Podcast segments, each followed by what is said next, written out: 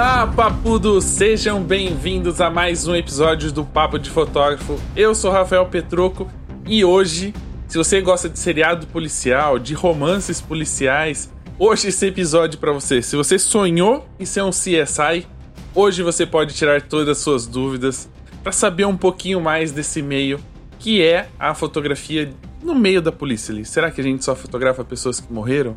O que mais será que a gente pode fazer? E hoje nós vamos tirar todas essas dúvidas com o nosso convidado. Mas antes, como já é de praxe em todos os episódios, eu preciso falar dos nossos queridos patrocinadores e apoiadores, né? E nada mais importante do que falar da Digipix, né? Uma empresa que sempre apoiou o Papo de Fotógrafo e tem um portfólio de produtos incríveis para você poder oferecer para o seu cliente, para ter a sua fotografia eternizada através dos livros, dos quadros de decoração, dos fotopresentes, mas também uma maneira de você aumentar o lucro da sua empresa e ter eternizado tudo que você faz através dos produtos. Mas hoje eu não vou falar dessa gama de produtos nem de algum produto específico. Vou falar de algo muito bacana que a Dpix está fazendo e para você que está em busca de conhecimento, a, a, além de ouvir o papo de fotógrafo, de absorver todo o conteúdo que os, os convidados trazem aqui no nosso bate-papo, você pode acompanhar um conteúdo incrível até dia 31 de outubro no www.digipixday.com .com.br. Se você já conhece o GPix Day, que é um evento que acontecia antes dos grandes congressos, né, que aconteciam antes da pandemia, agora ele está online e você tem a possibilidade de acompanhar todo o conteúdo a, através do site gratuitamente, né, até o dia 31 de outubro. Então você vai falar assim: "Ah, mas eu não consigo acompanhar porque eu tenho muitas coisas para fazer". Corre lá no site, você pode assistir quando quiser. Então as palestras estão disponíveis e eles vão adicionando aos poucos até dia 31 de outubro. Então não deixe de acompanhar durante o nosso bate-papo. O link vai aparecer aqui para você acessar dpixday.com.br. Combinado? Outro recadinho super importante: está chegando o dia em que se encerra a pesquisa do Anuário da Fotografia organizado pelo Obon. O Anuário da Fotografia é um compilado de informações que nós, fotógrafos, entregamos através de uma pesquisa para o Boom.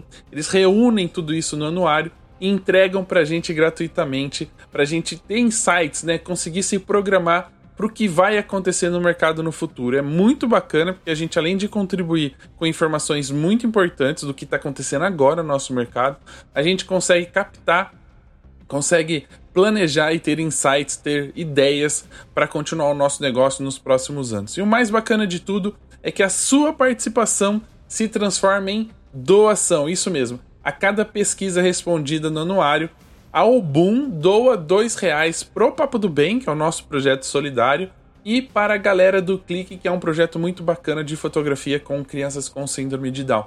Então não deixe de participar, a gente já está quase chegando na meta de 10 mil pesquisas respondidas. Então, eu espero que você que ainda não participou contribua, né? Participe, ajude, porque além de ter informações importantes, você faz uma doação com um dinheiro que não é seu, que é melhor de tudo.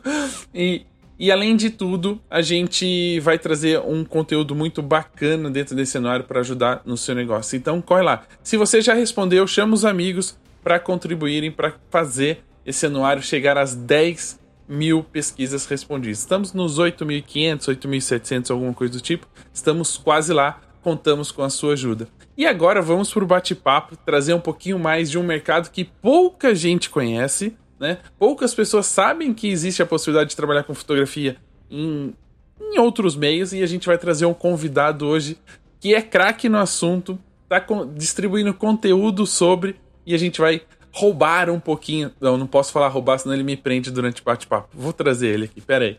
Seja bem-vindo. Não, fica à vontade, pode falar roubar, pode falar. Eu achei que né, a gente vai aqui na empolgação e fala, eu vou roubar esse conteúdo falar, opa, pera aí, ele pode prender a gente. Então não, eu vou pegar emprestado e não vou devolver. Vai ser um pouquinho diferente. Seja bem-vindo, tudo bem com você? Tudo bom, Rafa? Boa noite, muito legal estar aqui, obrigado pelo convite. Vamos falar tudo sobre a carreira do fotógrafo técnico pericial, né, que poucas pessoas conhecem. É, pelo termo já é difícil, né? Eu não consigo decorar. Eu falo fotógrafo da polícia, para resumir todo o processo. Pode falar, é a mesma coisa, né? É que aqui no estado de São Paulo ele tem esse nome, né? A carreira tem esse nome, é fotógrafo técnico pericial, né? Mas a gente pode falar fotógrafo da polícia, fotógrafo policial, fotógrafo pericial, é tudo a mesma coisa, né? É o fotógrafo que atua dentro da criminalística. Ah, legal. E a gente vai explicar tudo isso durante o nosso, nosso bate-papo. Antes, é de praxe aqui no programa eu fazer uma pergunta muito íntima para o convidado, né? É, afinal de contas, né? Como é que a fotografia te encontrou? Você encontrou a fotografia? É, foi, foi assim, eu tive eu tive foto, eu tive aula de fotografia durante a faculdade, né? Eu fiz, eu me formei em comunicação social. Então eu tive aula de fotografia lá eu já gostava da fotografia naquela época, né? Mas eu não sei se você vai, a gente vai falar disso mais para frente, mas assim, é, eu, come, eu trabalhava na televisão, né? Eu me formei em comunicação e fui trabalhar na televisão. Eu era produtor do programa do Ratinho. Eu fiquei 10 anos, quase 10 anos trabalhando no SBT e, e, um dos meus últimos cargos era produtor do programa do Ratinho. Você que organizava o DNA, é isso? Já, desde ali você já tinha um contato meio com o negócio da polícia de investigação? é, mexendo com DNA e tal, né? É, eu trabalhei um pouco nessa área de DNA quando eu entrei no programa do Ratinho como estagiário, né? Aí, aí a curiosidade a gente já, já, já, já, já vai para outra área, né? Mas se você quiser falar sobre isso, não. Não, vamos lá, eu gosto de conhecer as histórias, porque é aqui que a gente vai desvendando as coisas. Bom, então, então, então vamos lá, vamos lá. Quando eu entrei no SBT, né? Depois a gente volta a falar da, da fotografia pericial da polícia, né? Mas quando eu entrei no SBT, entrei como estagiário, né? Eu ainda estava fazendo faculdade, então entrei como estagiário lá. E aí a função do estagiário do programa do Ratinho naquela época era ir na casa da, da pessoa que era é, a, a denunciada, né? Quem, quem tinha um filho, né? É, quem, quem tinha um filho, e aí fazia uma denúncia lá no programa do Ratinho, né? E aí a gente ia na, na, na casa da outra parte, sem essa parte saber, a gente chegava lá de surpresa e tentava convencer essa outra parte a ir no programa. Então essa foi a minha primeira função. Essa era as buchas que você pegava, é isso? É. E aí eu fiquei, eu fiquei um tempo né, lá no programa do Ratinho como estagiário, aí surgiu uma oportunidade para trabalhar na área comercial da SPT, eu fui para essa área comercial, fiquei lá um tempo. Aí o Ratinho saiu do ar, ele foi para a geladeira lá no SBT e eu continuei na área comercial. Quando o Ratinho voltou para o SBT, né, que ele ficou um tempo afastado, quando ele voltou para o SBT, isso foi em 2009, mais ou menos, aí eu, eu voltei a trabalhar no programa do Ratinho. E aí eu já era produtor e tal, fazia a parte de palco, fazia a dália, né? Não sei se o pessoal sabe que é, provavelmente não, que é muito, um termo muito específico de televisão. A dália é só aqueles cartazes que, que, que o pessoal da produção levanta para o apresentador ler alguma coisa de última hora, assim, né? Eu fazia isso lá. É o teleprompter então, essa... do improviso. É o teleprompter do improviso, exatamente. Falou, falou tudo. Ele tinha o teleprompter que ele usava só na parte do merchan, né? Quando ele quando o Ratinho ia ler um texto de merchandising, ele lia no teleprompter, mas todas as outras coisas, todas as marcações, tudo que precisava falar para ele, o que, que ele ia fazer, o programa era ao vivo, né, diário e ao vivo. Então tudo que ele ia fazer, eu fazia na dália rapidinho, escrevia e levantava o cartaz para ele lá.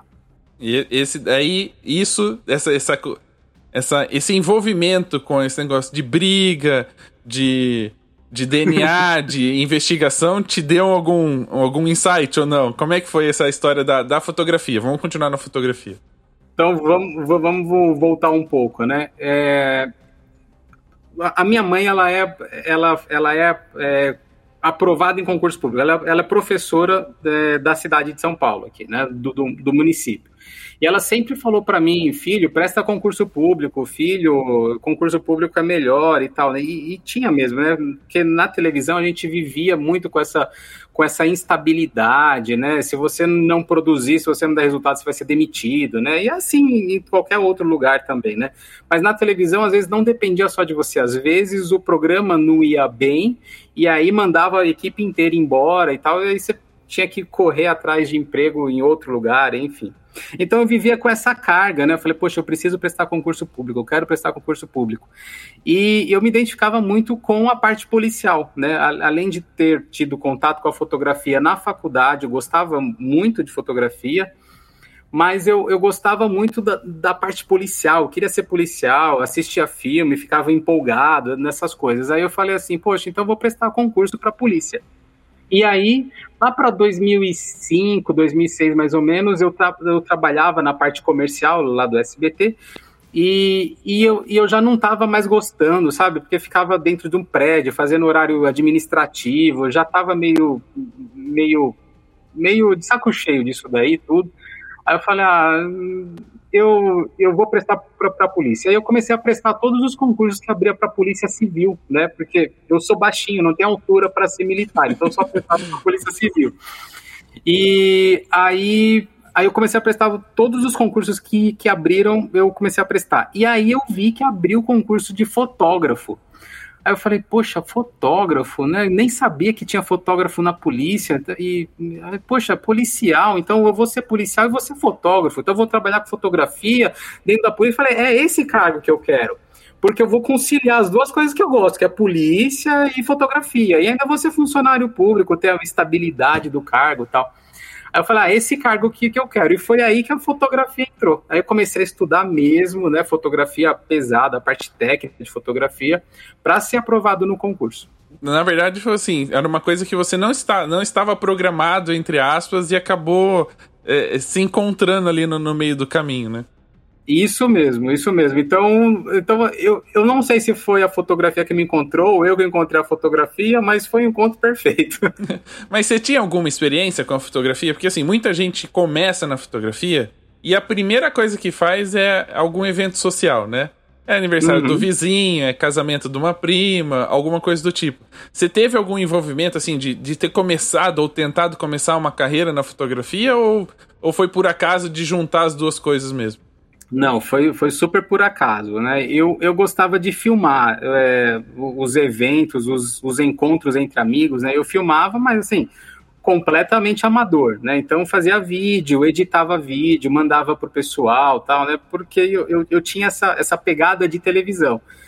É... Mas você não ia com aquelas câmeras gigantonas, né? Filmar. Não, não, não. Era, era mini DV. Lembra da mini DV compactazinha? Sim. Né? Eu tinha uma mini DVzinha compacta tal, né? Depois transferia para o computador via Firewire e tal. Mas, mas super amadora, super amador, né? E aí a fotografia mesmo entrou na minha vida só na, na fase que eu estava estudando para o concurso público. Ou seja, né, não tinha nem, nem cacuete para ser o fotógrafo, né? Tava ali não, só de. Eu não sabia era, uma, era um hobby que você gostava. Era um hobby e que se juntou com uma vontade de ser polícia. É. Ou você pensa, ó, eu tenho, ou você pensou assim, bom, de todos o menos perigoso é o fotógrafo. Eu nunca vi notícia de que fotógrafo foi baleado. É, baleado, é, baleado não, baleado eu não, eu não me lembro. Geralmente o fotógrafo, né, e o perito, né, o fotógrafo e o perito, eles fazem parte da equipe de perícias, né. Geralmente é fotógrafo e perito dentro da viatura da perícia, né. Então geralmente eles vão em, em lugares que o crime já já aconteceu, já finalizou, já está cheio de polícia, né? Então já está mais tranquilo para a chegada, né? Mas tem o, o, grande problema, você continua dentro de uma viatura de polícia, né, e tem esse risco, basicamente, no deslocamento, mas também é, é de boa.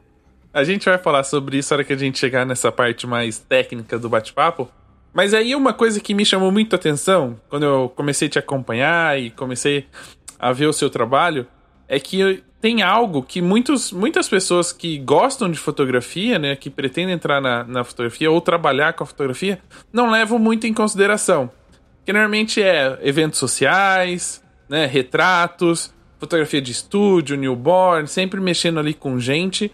Alguns uhum. no mundo publicitário, porque está ali inserido dentro de uma faculdade de publicidade, acabam uh, caminhando para esse lado.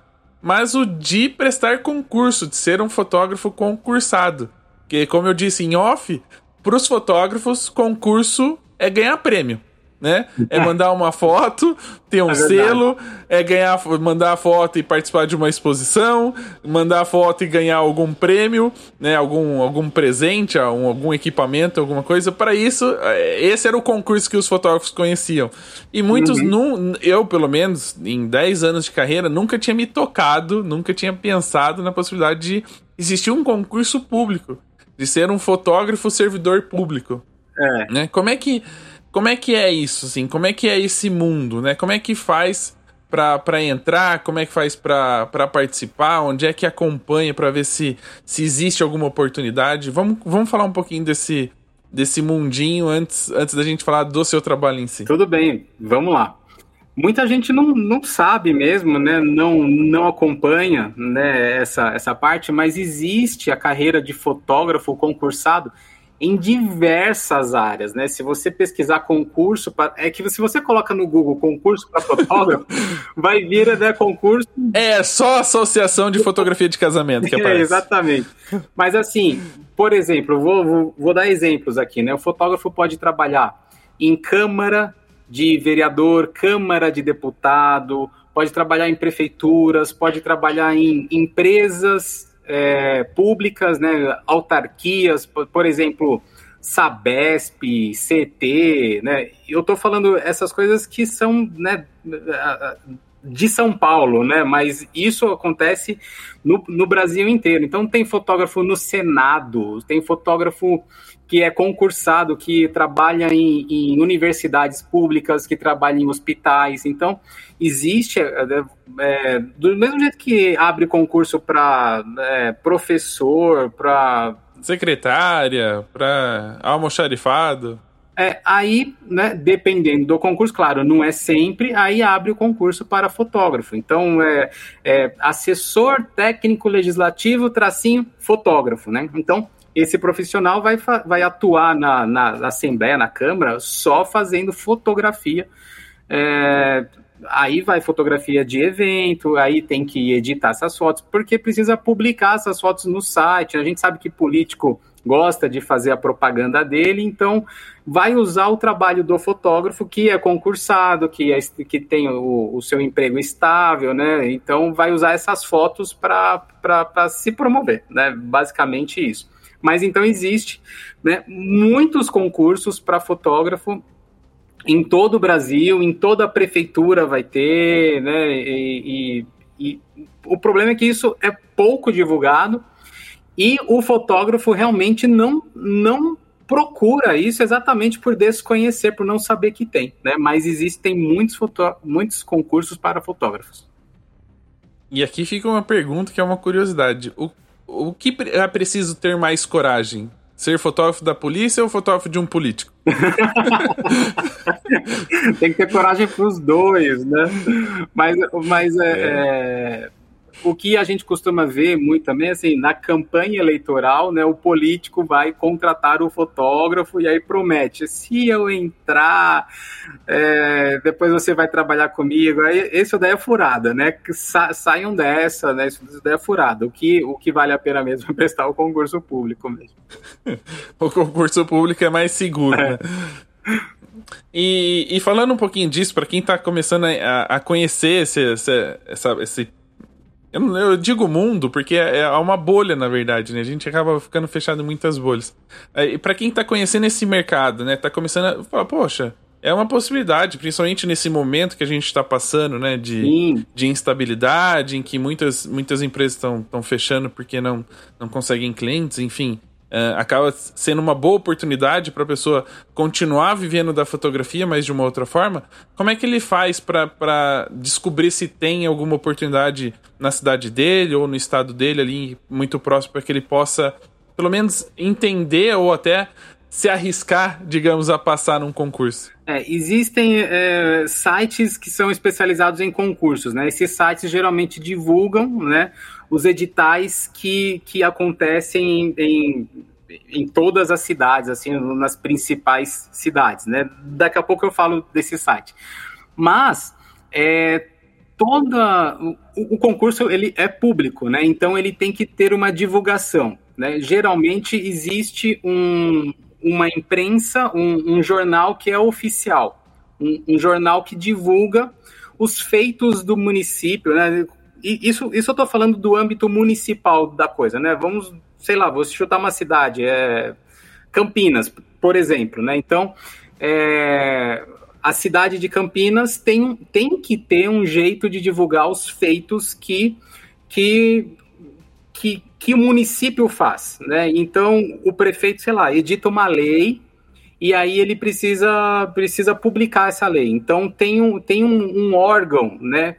Aqui em São Paulo tem a imprensa oficial, né? A imprensa oficial ela divulga tudo que é do município, tudo que é da cidade, né? Tem o site imprensaoficial.com.br.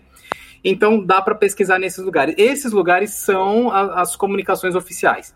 Também tem as empresas que promovem o concurso público. Então tem VUNESP, Sesgran Rio, CESP, Moura tem, tem um monte de, de empresas que promovem. Só que aí cada prefeitura contrata uma empresa diferente, porque é licitação e tal. Aí é outra situação. Mas existem sites, aí são sites particulares.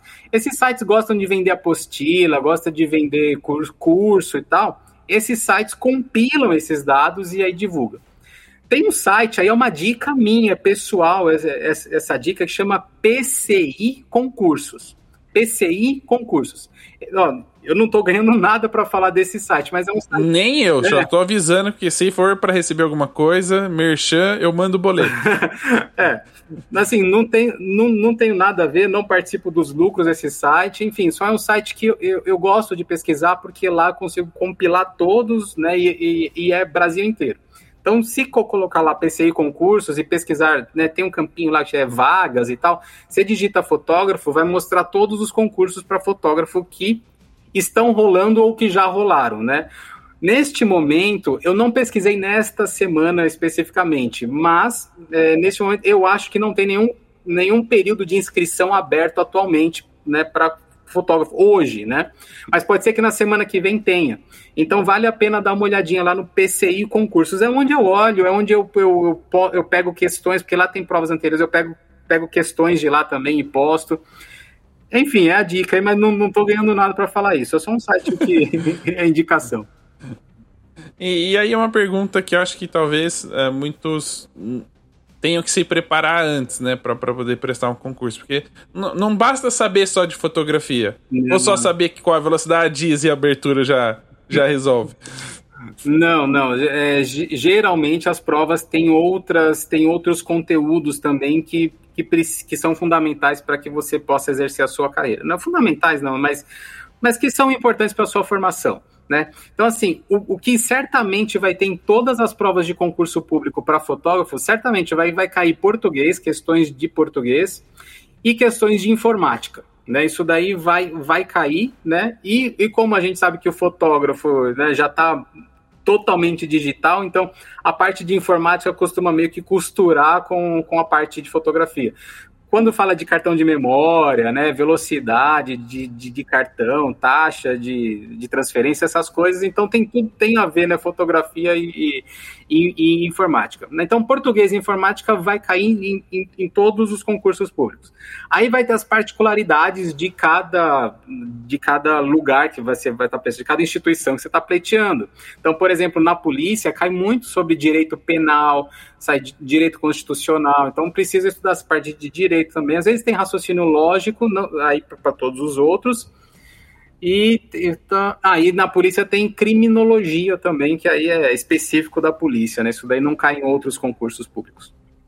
É, com esse monte de conteúdo dá para entender porque não tem muito edital para fotógrafo. Eles não vão saber responder metade das questões. Então... Não, é muito concorrido. Ah, mas olha, tem pra direito. O fotógrafo não sabe nem sobre direito autoral. Imagina sobre crim, criminalística. É, fotógrafo tem Português. dificuldade de, de fazer é. contrato, né? Com, com contrato. Exato. Português. O cara não consegue digitar uma legenda no Instagram, não vai conseguir responder as, as perguntas da prova, né? É por isso Enfim, que precisa estudar, então... né? Tem, tem, tem que estudar. O único jeito de se aprovar é estudando.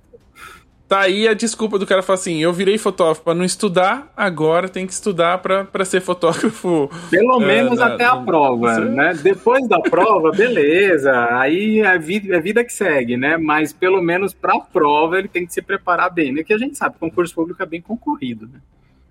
Sim, e aí vem uma outra pergunta, né? Sendo que tem muita, muita coisa de, que é de conhecimento geral, que não é específico de, de fotografia. Uh, para poder prestar um, um, edital desse, precisa ser fotógrafo, né? Por exemplo, você tinha uma afinidade, até gostava ali um pouco da área, Mas é, para prestar concurso, para ser um servidor público na, em fotografia, uhum. para alguma coisa né, é, no, tem... no, governo ou em alguma. Precisa ser fotógrafo? Precisa ser, assim, saber tudo sobre fotografia ou sempre tem um jeitinho? Ó, vamos lá, né? Vou, vou, vou dividir aqui, né? Tem, tem uma parte que a fotografia dos outros, de todos os outros concursos, né? E tem a parte que é da fotografia da polícia.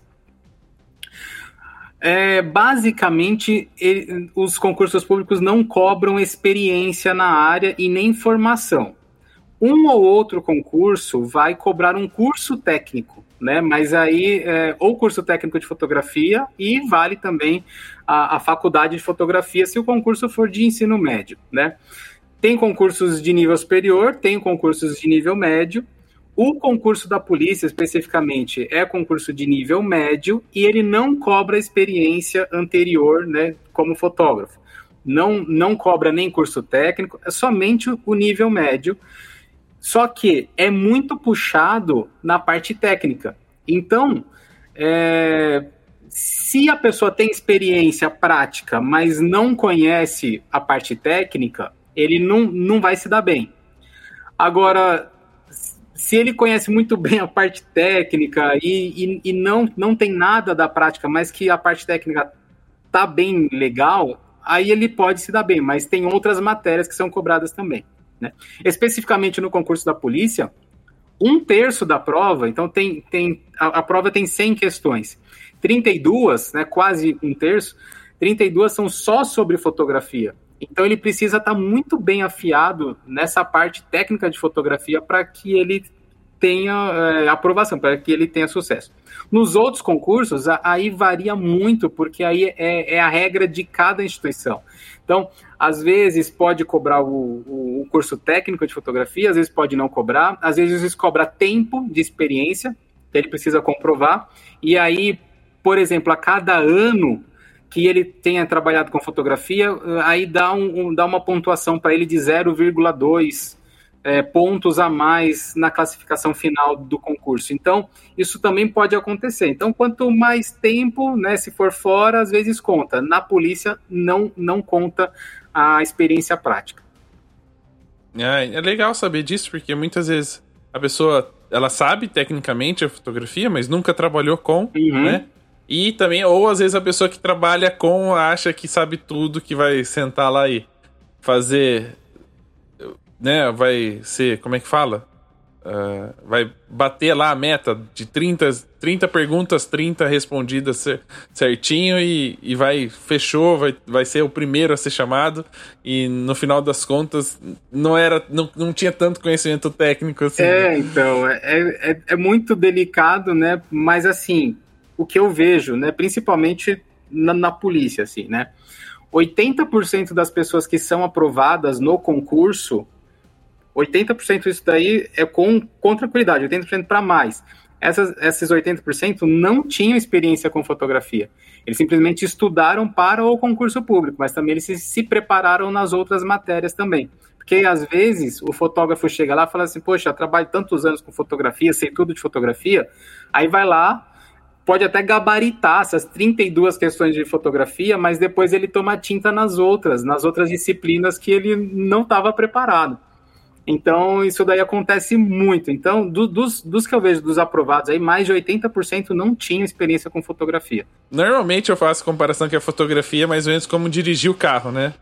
E aqui nesse caso é muito específico. Tem gente que é muito bom na prova teórica, mas pega o carro e, e né, se ferra na hora de fazer, ó, dar uma voltinha lá, esquece de é. dar seta, esquece de olhar o retrovisor, de pôr o cinto. Exatamente. tem gente que é muito bom no volante, mas na hora que vai pegar o papel não sabe nem descrever qual é a placa que está desenhada lá no, é. na, na prova.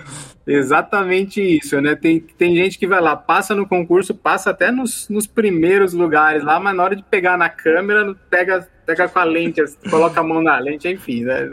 Já vi de tudo. Mas, Solano, só pra gente finalizar essa, esse primeiro bloquinho aqui do nosso bate-papo, né? Porque é, um, é, um, é realmente uma coisa que poucos fotógrafos conhecem e é legal a gente falar sobre.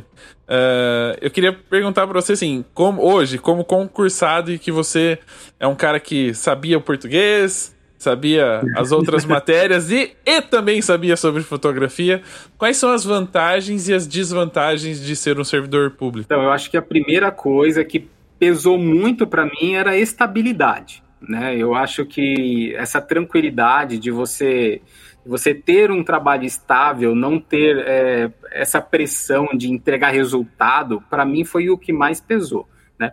Além da estabilidade, você tem a segurança financeira também. Você sabe que todo quinto dia útil do mês vai, vai pingar o seu salário lá, né? Não é exorbitante, não é, nossa, que super salário, né? Às vezes o fotógrafo ganha muito mais por fora, mas pelo menos você sabe que vai pingar lá, né? Então, você tem a estabilidade, você tem a segurança. Então, para quem tem o perfil mais conservador, assim como o meu, eu acho que vale mais a pena por conta disso, né? A desvantagem é que, assim, você fica preso nesse salário, né? Então, por mais que tenha um plano de carreira, né? Isso daí eu falo pela, pela polícia em, em si, né? Tem, você tem um plano de carreira, você entra nas classes e vai subindo de classe e tal.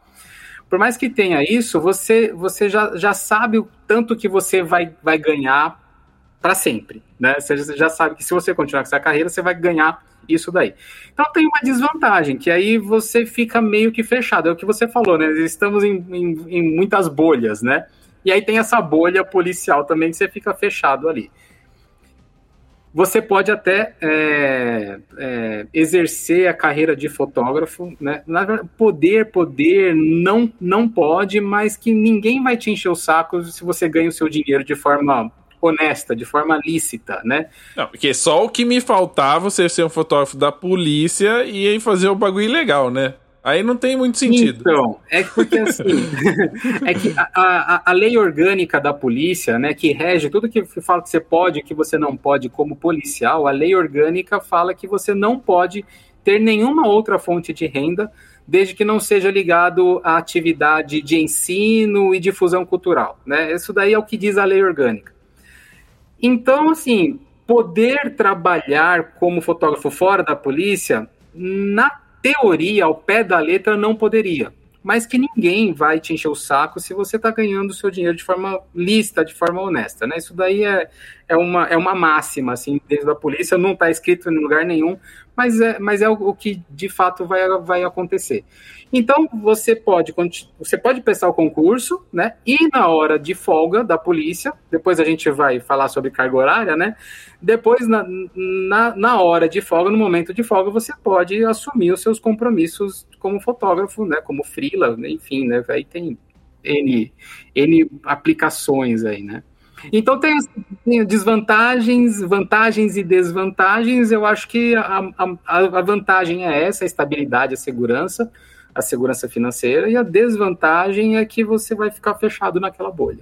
É, tem uma, uma limitação financeira, é sempre a questão é. do dinheiro, né? Uh, e até, uh, talvez, né, pensando um pouquinho pelo lado mais artístico, que eu acho que muito, muitas pessoas acabam indo para a fotografia para poder ter essa é, você ele não tem muita liberdade de criação, né? De, de fazer algo é. mais autoral. Você tem que cumprir algumas, algumas regrinhas, né? É, existem é, protocolos que você precisa seguir, né? Quando você está fazendo uma fotografia de cena de crime, por exemplo, né? Existem fotografias que são obrigatórias, existe uma sequência, né? E são fotos técnicas, né? Não, elas não, não querem passar um sentimento, não querem demonstrar é, sei lá, alguma coisa artística, né? Você não, não vai ter essa manifestação artística na fotografia pericial, né? Na fotografia da criminalística, né? É, e, e, eu, e muita gente sente falta disso, né? E até mesmo porque se você faz, mesmo que você vai lá, nossa, que legal essa mancha de sangue aqui e tal, deixa eu fazer uma foto bacana, tá? você não pode divulgar essa foto. Então ela vai ter que continuar sendo somente uma manifestação artística para você. Né? Para você e para o delegado. é, talvez. uh, e aí até fica a pergunta, né? Uma curiosidade, assim, em, em, algum momento você se sente um pouco dessa, dessa questão de, de não, não, não poder se expressar através da fotografia? Ou para você isso sempre foi tranquilo, assim, foi sempre muito bem resolvido, já que né, a fotografia não era a primeira opção para entrar na, na, era querer Exatamente. ser policial, mas tinha a possibilidade de ser fotógrafo. É, como eu não vim, né, como a minha escola de fotografia não foi nada pro lance artístico, né, eu não sinto falta de fazer fotografias artísticas, né. Raramente, assim, às vezes eu tô passando por algum lugar e falo, poxa, olha que, que, que pôr do sol bonito, Aí vai lá, para a viatura e faz a foto, né? Isso já aconteceu, é, mas assim, foi, foi muito raro, foram situações raras, assim, né? Então eu não sinto falta de ter essa demonstração artística, não.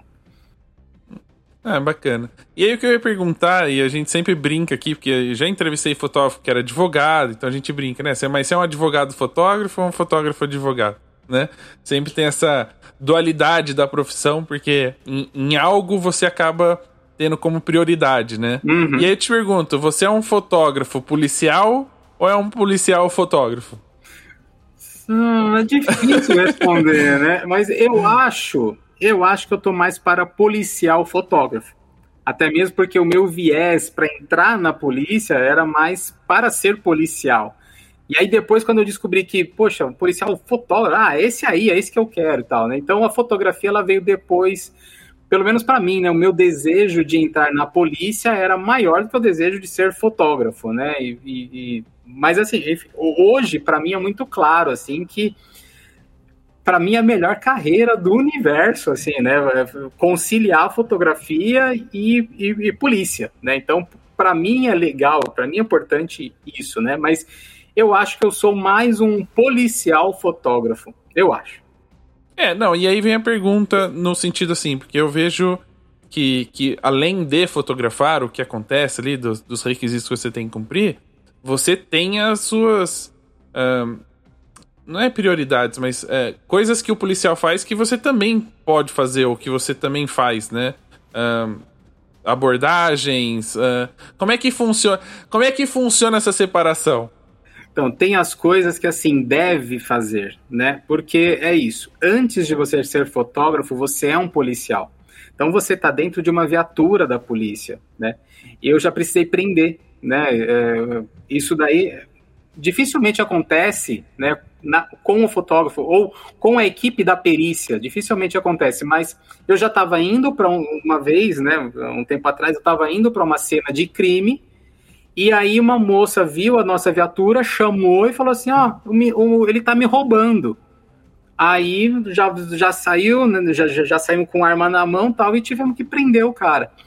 Então, assim, é, e, eu, e eu não poderia em nenhum momento cogitar a ideia de falar assim, moça, desculpa, eu sou, sou fotógrafo, liga para PM, né? Não, isso não dá para acontecer, isso daí é crime também, né? Chama prevaricação, quando você deixa de, de, de fazer o, né, o serviço que você foi contratado, que é policial, né? Então, é, antes de mais nada, nós somos policiais. Então, eu, eu, eu fugi agora da pergunta aqui. Eu acho que eu. Que Não, é, é, né? se você tem as mesmas funções, os ah, mesmos ah, coisas que, que tem um policial. Então, assim, é, prender um, um, quando, quando qualquer pessoa comum vê uma pessoa cometer um crime, a pessoa comum ela pode dar a voz de prisão, mas o policial ele deve, né? Então ele tem o dever legal de agir se ele vê alguma situação que criminosa, né, delituosa. Então, mesmo sendo fotógrafo, você é obrigado a agir como policial, porque você é um policial antes de ser fotógrafo. Né? Então. É, a única diferença para de vocês, digamos assim, quando você fala perícia e aí são todas as outras pessoas que te acompanham, é que vocês não estão na rua o tempo todo para fazer a rota, para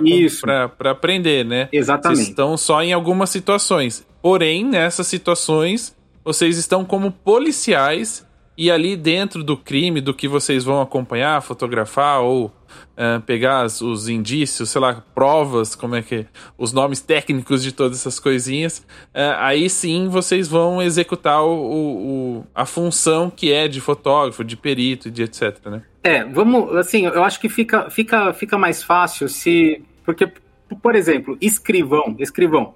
Todo mundo conhece o, o trabalho do escrivão, assim, sabe mais ou menos o que faz o escrivão, né? O escrivão, Sim, é aquele que enrola para fazer o BO, que deixa é a gente quatro horas na delegacia. É esse cara. que deixa a gente quatro horas esperando na delegacia. Então, esse cara, né, a atribuição principal dele é escrever, né? Ele tá lá para fazer o registro, né? Então, esse cara ele vai fazer isso, mas o escrivão ele é policial. Então, se precisar prender alguém, ele vai prender alguém. Se ele tiver num, num restaurante, se, se, ele tiver na padaria tomando um, um, a, eu, eu ia falar que eu, comendo coxinha, né? Mas aí fica. É, é ruim. comendo coxinha, não. Mas se ele estiver tomando um cafezinho na padaria e forem assaltar a padaria, ele, ele é um policial, então ele tem que agir, né? Ele tem o dever legal de agir. É claro que ele não vai se colocar em risco, né? Tem toda uma preparação para isso. Enfim, não, não vamos entrar nesse assunto. Mas ele, a, a atribuição principal dele é escrever. Ele é um escrivão.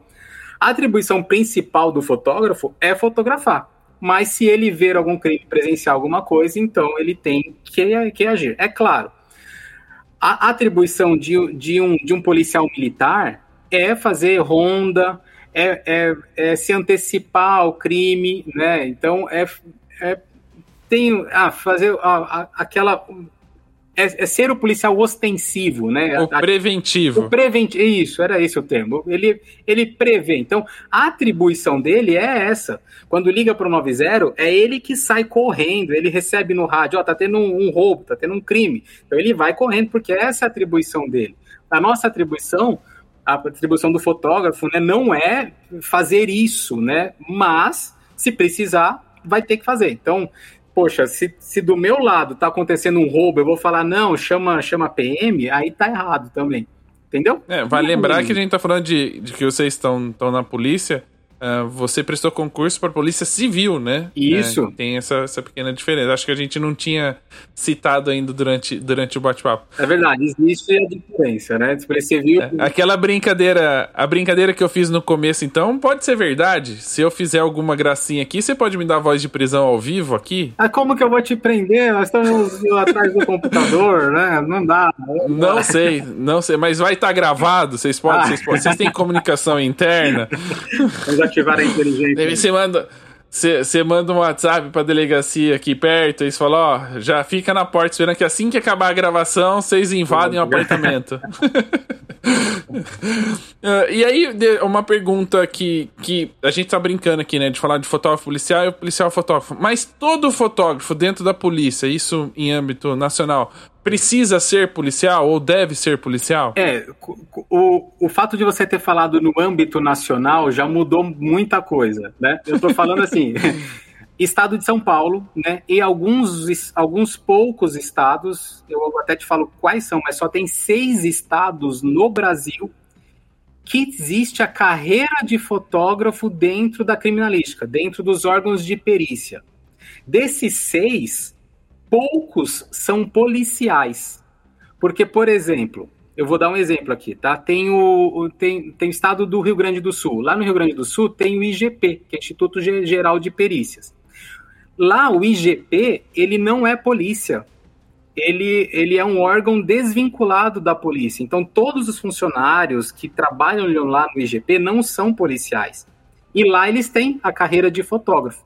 Então, neste caso especificamente, o fotógrafo não é policial.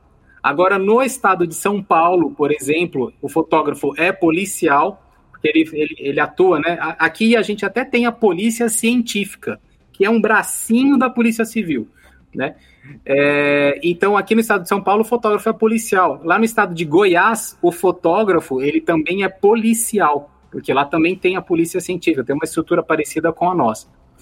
Então, nem sempre o fotógrafo da perícia, ele é policial, depende muito do estado dele. É, legal, porque tem alguns, algumas pessoas que podem falar, poxa, posso ser policial e fotógrafo, mas justo no estado dele não tem essa possibilidade. Mas assim, por exemplo, tem estados como Rio de Janeiro, Minas Gerais, não tem nem a carreira do fotógrafo atuando na criminalística. Então, se nesses estados, né, por exemplo, é, Paraná, né, sei lá, se o fotógrafo quiser prestar concurso, ele não vai atuar na polícia e nem na perícia, porque não existe a carreira de fotógrafo lá.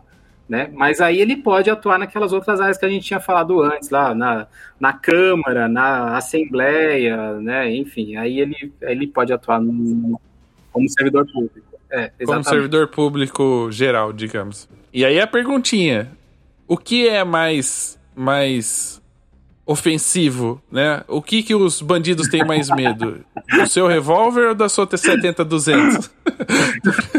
Tô brincando. É, vocês podem, né? Como policial, vocês eh, andam armados também, né? Como é que funciona essa questão do, do estar armado, sendo que no final das contas você fala, mas eu vim aqui só pra tirar foto, é, né? O que... pra, pra dar tiro. o meu chute é outro, né? O meu chute é outro. É, então.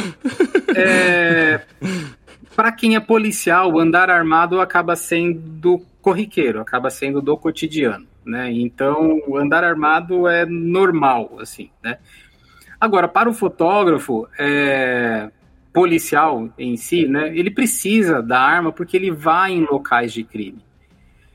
E pode acontecer também, por exemplo, esse daí, eu estava no deslocamento, né? Eu, eu nesse caso aqui, eu, eu precisei prender um, uma pessoa, eu estava em deslocamento, eu precisei sacar a minha arma, apontar a minha arma, né?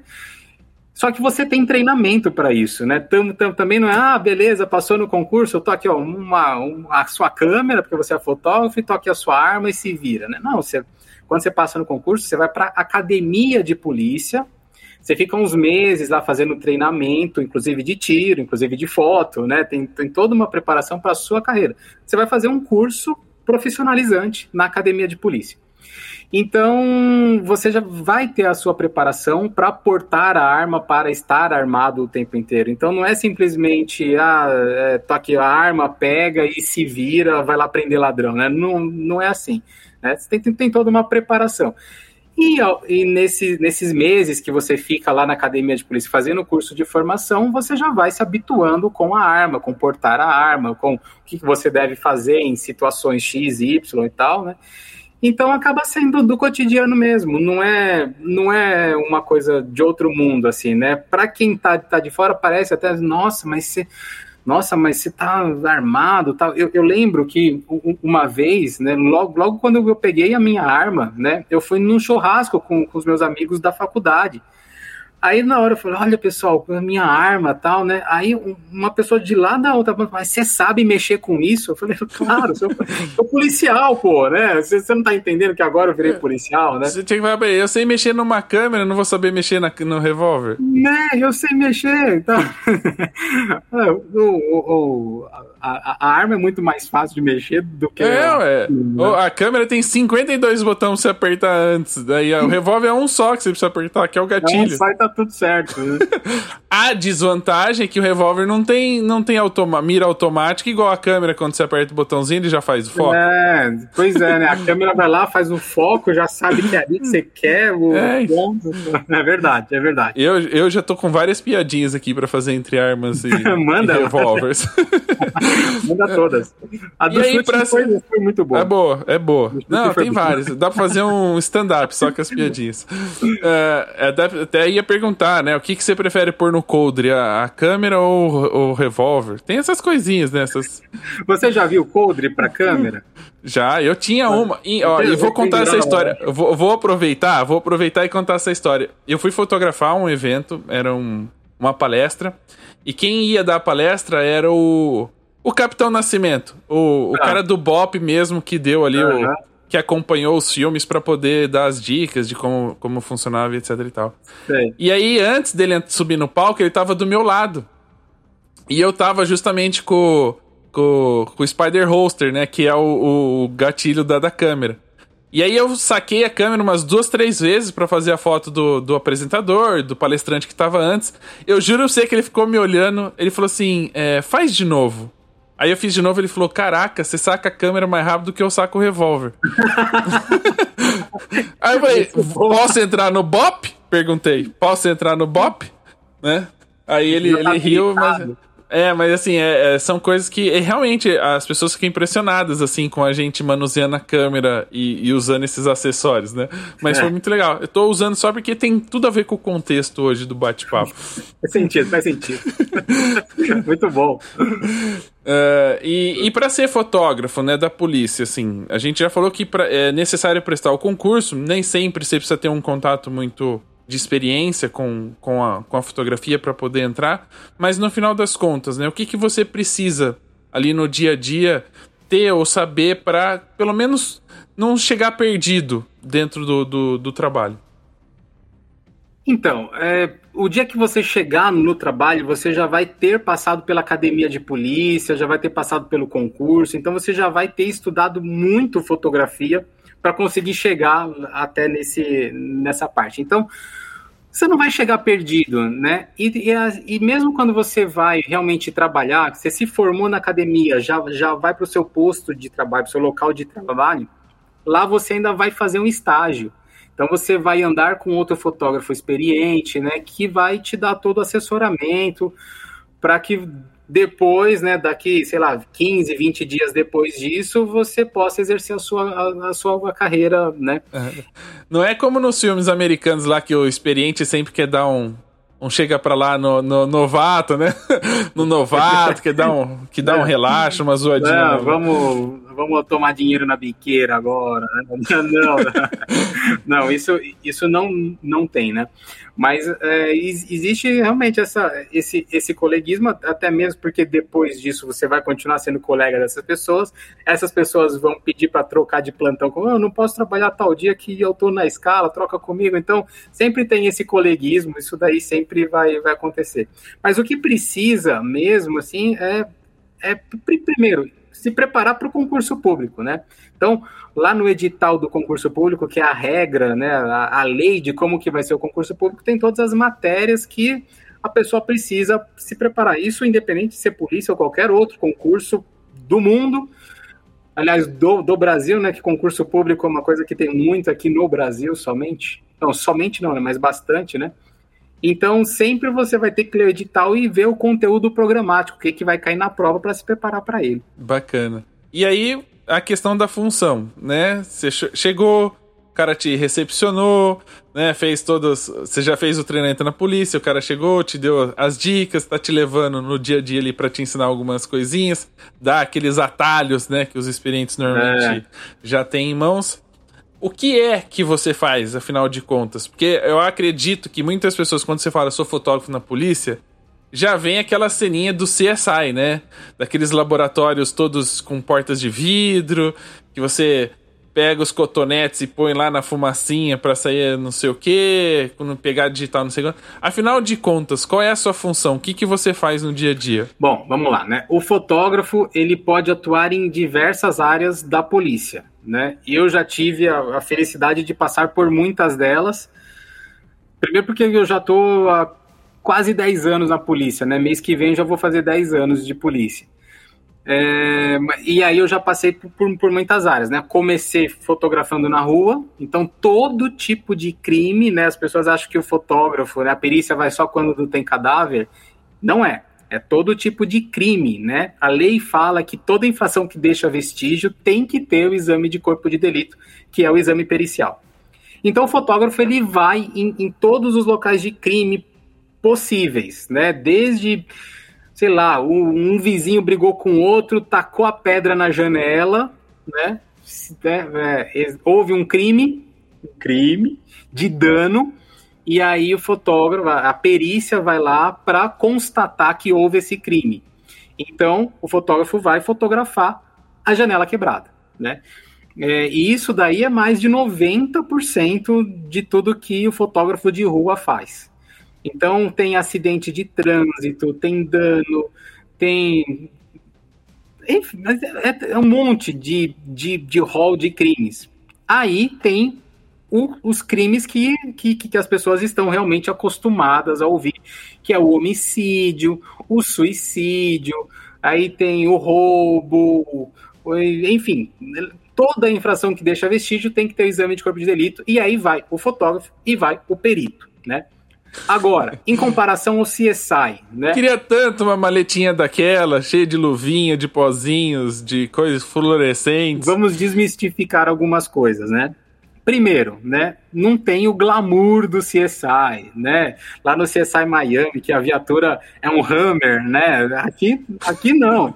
Você tem que que é um Celtinha? É um Celtinha, ou um, um, uma Palio Weekend, ou, ou hoje, né, a gente tá de Duster, né? Então já tá dando aquela melhorada, né? Mas não tem o glamour, né? Que, como você falou, aquelas portas de vidro que se abrem e tal, né? Não, não tem isso. Mas uma coisa eu te falo com bastante tranquilidade: a tecnologia que eles dizem no CSI, a gente tem aqui também. Né? Isso daí dá para falar com, com tranquilidade mesmo. Assim. Então, a, a, gente tem laboratórios super modernos de DNA, de toxicologia, a gente consegue. É, tem labor, é, microscópio de microvarredura, sabe? Tem, tem coisas que, que, assim, o CSI puxou da realidade, né?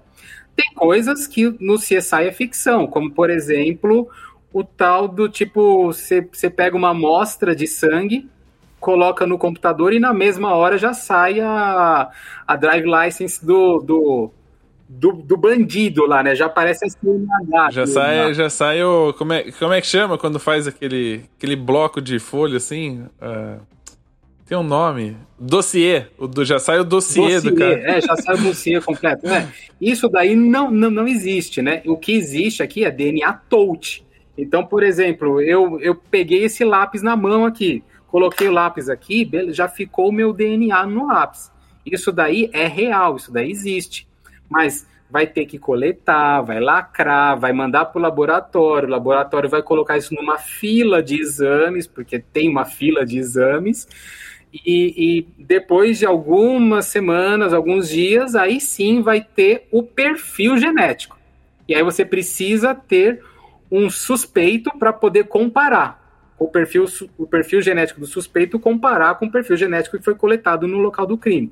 Né? Isso daí é normal acontecer. Isso daí acontece. Né? Isso é real. O que não é real é a rapidez que acontece lá no CSI. E o CSI é o seguinte: é um ele só, caso... ele só tem dois casos no máximo por dia lá. É exatamente o que eu ia falar. Uma investigação ou duas por episódio, né? A gente não, a gente atende 10, 12, 14 locais em um plantão de 24 horas. Então, assim, é muita coisa acontecendo, e aí né, tem esse processamento de informações, então essa é a principal diferença. Mas a tecnologia que eles mostram lá, a gente tem. Tirando essas viagens de digitar no computador lá e aparecer tudo, o dossiê inteiro do cara, né? É, eu nem tinha notado aqui, mas me veio uma pergunta, né? Você acabou de falar, a gente atende 10, 15, 20, 30 casos por dia. Como é que é a organização? Porque você vai com 30 cartão de memória para separar e vai colando etiquetinha, crime 1, crime 2. Como é que você organiza essa, essas informações para não, de repente, misturar a foto de um, de um crime com fotos de outro crime? Como é que é essa questão? É, é, é 30 locais eu acho que você deu uma exagerada, né? Tem que exagerar, Mas, assim, tem que exagerar. É, tem, que, tem que exagerar, né? É, mas assim, 10 locais é, é meio que comum, assim, né? Existem as perícias especializadas, principalmente aqui na capital, existem as perícias especializadas e, e tal, que, que aí eu, eu posso falar disso depois se você, se quiser, mas que não, né, eu acho que não tem muito a ver com o tema, que aí as pessoas que são especializadas em crimes contra a pessoa, aí tem crimes contra patrimônio e acidente de trânsito, dá, dá, dá para falar sobre isso, né? Mas, né, em alguns lugares do interior, aquela equipe vai fazer todo tipo de crime. E aí, esses caras, sim, vão atender 10, 10 locais mais ou menos em um plantão aí de 24 horas, mais ou menos, tá? É, enfim. Mas a organização, né? Você vai fotografando, vai tudo para o cartão de memória. A gente precisa ter um cartão de memória de backup. Eu nunca enchi um cartão de memória em um, em um plantão, né? Eu acho que eu tinha, na época que eu estava na rua, eu tinha um cartão de 4 gigas então era, era bastante foto, porque a gente só tira em JPEG. Porque depois a gente vai ter que armazenar isso. E se for armazenar tudo em RAW, não vai dar certo. vai, vai, vai ser problema, né? Existem algumas situações, alguns exames periciais que são obrigatórios fazer em RAW. Mas aí é outra história, né? É, é porque é a fotografia de luminol, que precisa fazer a sobreposição e tal. Você faz a sobreposição na câmera, por isso que tem que estar em RAW na câmera. Mas aí é outra situação. Mas a gente faz tudo em JPEG. Então, o cartão de memória, ele, ele funciona bem. Um, um cartão de 4 GB, você vai usar um mês inteiro de, de plantão tranquilamente. Depois você precisa, depois que você descarregou tudo, você pode formatar e continuar usando esse mesmo cartão. Mas aí, aí depois, quando você chega na base, você precisa relacionar, né? Tal local é da pose tal até a pose tal. Então, atendi o, o primeiro local de crime, aí foi da foto 1 até a foto 25. O segundo local de crime foi da foto 26, e você faz um, o fotógrafo faz um relatório disso. Tem um livro, né, que registra todas as fotografias. Ele não pode apagar, porque existe a tal da cadeia de custódia, que aí é um termo técnico também, né? Mas é só para você, você ter uma ideia. Precisa ter uma sequência porque às vezes um advogado de um, de um ladrãozinho qualquer vai falar assim: mas por que, que você apagou a foto? Eu estou vendo que tem essa sequência, mas no, essa sequência não está registrado e tal, por que, que você apagou a foto? Então, a gente não pode apagar a foto. Mesmo que a foto fique horrível, você tem que deixar a foto lá para que mantenha essa tal dessa cadeia e, de Esse seria meu maior problema. Eu apago direto a sua. Ah, não ficou boa, eu já apago na hora. Eu ia fazer isso algumas vezes. Com certeza ia arranjar problema pra minha cabeça. É, eu, eu assim, já, já precisei fazer várias fotografias muito parecidas, assim, porque eu olhava lá no visor, mas não, não tá legal. E vai, faz outro, faz outro, faz outro, mas você não pode apagar, tem que deixar tudo lá. Não, é legal essa informação, até por, por uma questão de, de segurança de vocês, né? De, justamente de não dar brecha pro cara falar assim, mas peraí, isso aqui você pode ter uh, manuseado, ter mexido, ter criado uma prova. E aí eu fico com a pergunta: em algum, alguma vez, assim, né? Sei lá, no começo, principalmente, que você ainda não tá muito habituado, na empolgação, assim, você quase mexeu em alguma coisa pra foto ficar melhor? Do tipo assim, ah, sei lá, a faca caiu assim, mas não tá boa iluminação, de dar aquela mexidinha, de, né? Não dá um desespero da pessoa falar, mas se fosse um pouquinho pro lado, ficasse na luz aqui. a luz fica melhor. Ah, então, o, um dos grandes segredos do fotógrafo é andar com uma lanterna, né? Então já vai, né, e se, segura a lanterna.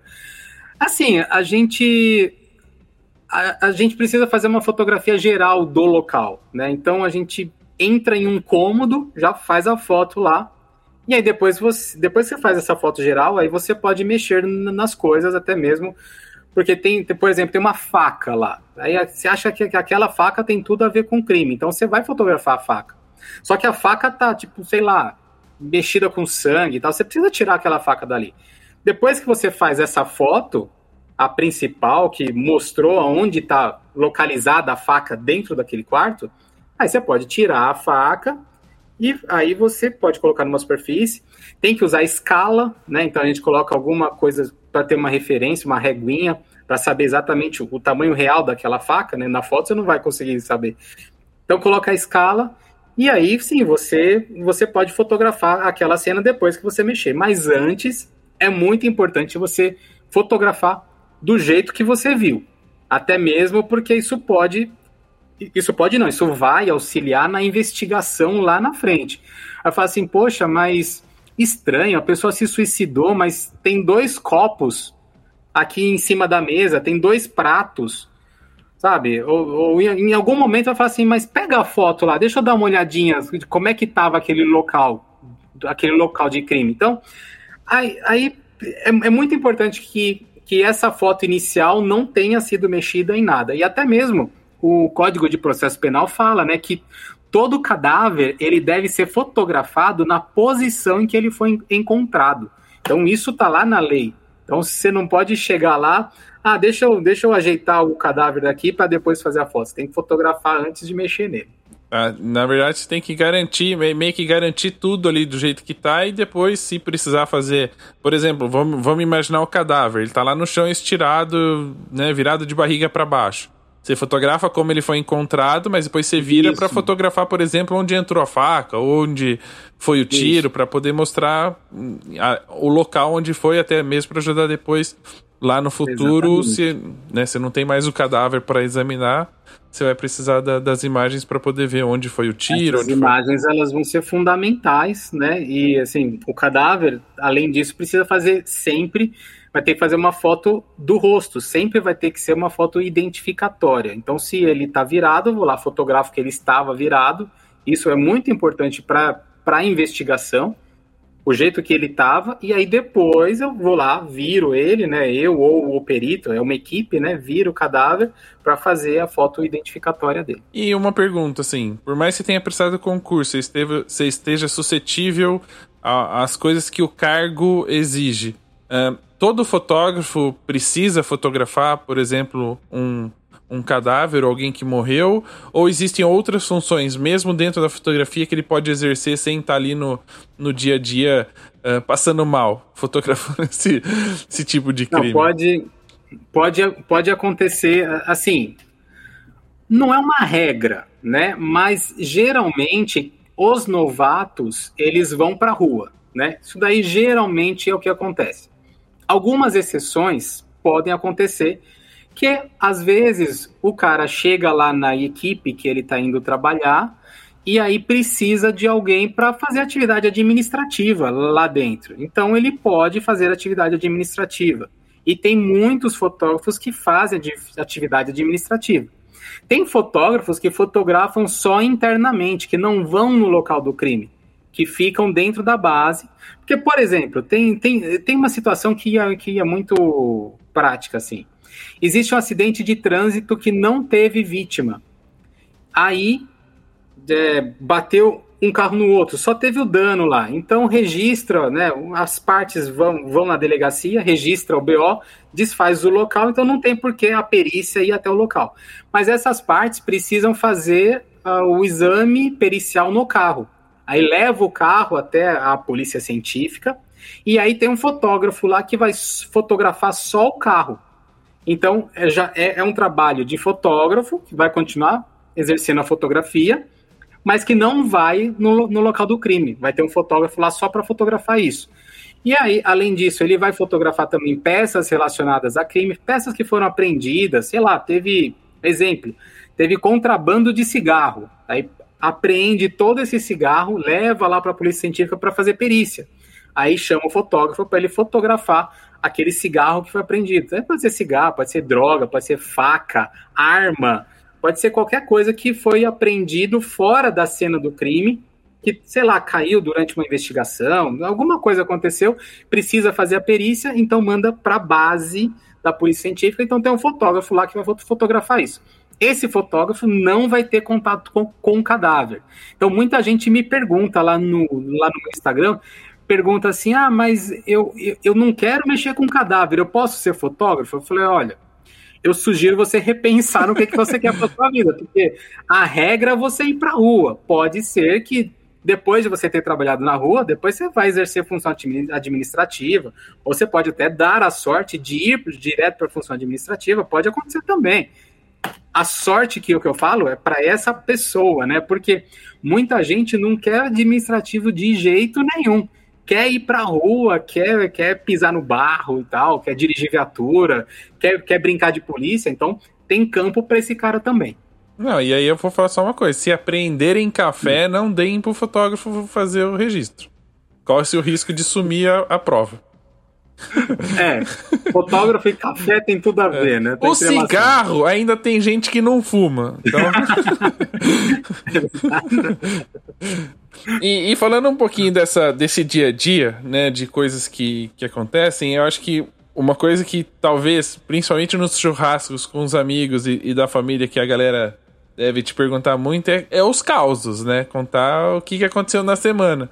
Uh, eu sei que são muitos e, em 10 anos devem ter acontecido bastante, mas a gente não se alongar assim, né? Tem algum pior caso, assim, um caso que você realmente falou, cara, se eu pudesse ter escolhido de não ter vindo fazer, eu não faria. E se teve algum caso engraçado, assim, que vocês foram para fazer uma coisa e, meu, aconteceu um negócio muito, muito fora da casinha. Cara, engraçado, tem muitos, assim, muitos, muitos, assim, cenas que, tipo, tá completamente. é, completamente drástica, assim, dramática uma cena, e aí sempre tem alguma coisa que, que pode deixar aquela cena engraçada, né? Já aconteceu assim, eu fui fotografar, né? E, e, e aí era uma morte suspeita, né? O cara teve um mal súbito e morreu, né? Já era um senhor de idade, teve um mal súbito e morreu. Aí tava lá fotografando tal, né? E aí eu olhei assim para a calça dele e aí eu vi um, um, um lacinho na calça. Olhei assim, eu chamei o perito, eu falei, vem ver isso aqui. Aí, na hora que a gente olhou assim, o cara tava de calcinha. Aí eu falei, meu, tipo assim, não, não parecia que o cara era, era homossexual, assim, não, não, não, não tinha traço nenhum. Ou se era só um feitiço, né? Não sei se era um fetiche ou se era aquele dia que o cara olhou pro, pro, pro varal assim e falou: Pô, acabaram as minhas cuecas, deixa eu colocar uma calcinha, né? Mas o cara tava de calcinha, e aí, aí eu falei, nossa, né? E, e, e, a família lá, né? E, mas, e virou chacota entre a gente segurando o riso porque a família estava do lado de fora chorando, né, e tal. Então acontecem essas coisas. Já aconteceu um, uma, uma cena também. A gente está com tempo? Tá, tá tem com tempinho, tempo? tem tempinho, vamos lá. Tá. Deixa, deixa, deixa, deixa eu contar essa daqui que é interessante. Teve uma que foi um acidente de trânsito na Regis, na, na Regis Bittencourt. Eu trabalhava na equipe de Tabuão da Serra.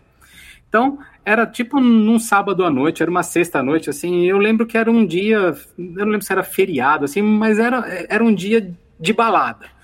E aí teve um acidente de trânsito na Regis Bittencourt, né?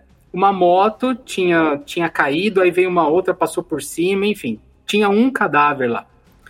E esse cara tava com uma menina, né? A menina não sofreu nenhum arranhão, mas o, o cara que tava na moto morreu. Aí a gente perguntou para a menina, mas você conhecia ele? Não, não sei. Você não sabe o nome dele? Não, não sei. A gente se conheceu lá no. Como é que chama? No fluxo. A gente se conheceu no fluxo. E aí eu subi na moto e a gente estava indo dar uma volta de moto, ele caiu tal. Você não conhecia tal? E assim, parecia que o cara tava com uma aliança de casado, né? Falei, meu, esse cara é casado. Aí de repente chegou uma mulher que queria porque queria ver o cara, porque ela tava falando que era o que poderia ser o marido dela. Falei, vixe, vai dar, vai, vai dar ruim aqui, vai fechar o tempo, né? Vamos fotografar e embora logo, porque vai, vai, vai dar problema. Aí eu falei assim, tá bom, senhora, então vem aqui ver se essa pessoa que tá aqui é o seu marido. Quando eu abri, né, a gente já tinha colocado ele no saco de cadáver e tal, né? Quando eu abri o zíper assim, a, a mulher fez essa expressão assim, ó. Ai, que bom. É o Wesley. eu fiz isso que você fez agora. Tipo, eu não entendi. Peraí. Você falou que.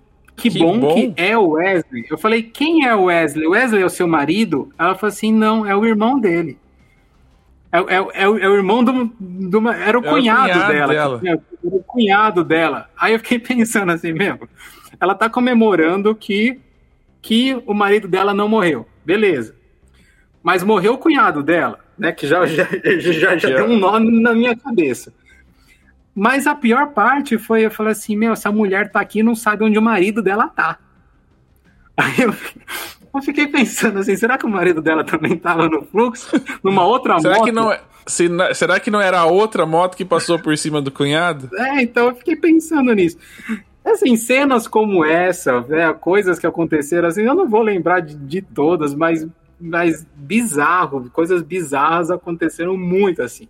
Eu fiquei quase cinco anos trabalhando na rua, né? Hoje eu exerço funções administrativas, né? Hoje eu tô, eu tô ligado na área de TI, né? Para dar subsídio para os outros policiais que estão na ativa. Mas eu fiquei quase cinco anos na rua e tem muita história para contar desse jeito aí. Mas eu, eu acho que a, a mais marcante para mim foi essa de ah, que bom. Que bom, é, é o Wesley. Wesley. Falei, nossa, que Wesley. e, e, a pior, assim, uma que você falou só, meu, essa aqui eu não queria ter atendido. Tem alguma história assim? Ah, tem, tem, tem coisas muito tristes, né? A, a gente presencia, né, coisas tristes, né? E lidar com a família é uma coisa muito complicada, né?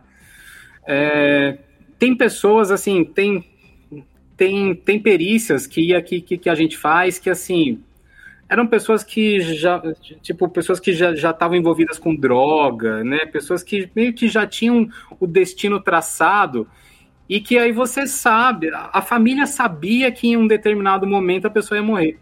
Mas tem outras situações que, assim, acidente, a pessoa, sei lá, às vezes estava fazendo uma manutenção no, no, telhado, caiu do telhado, na própria casa.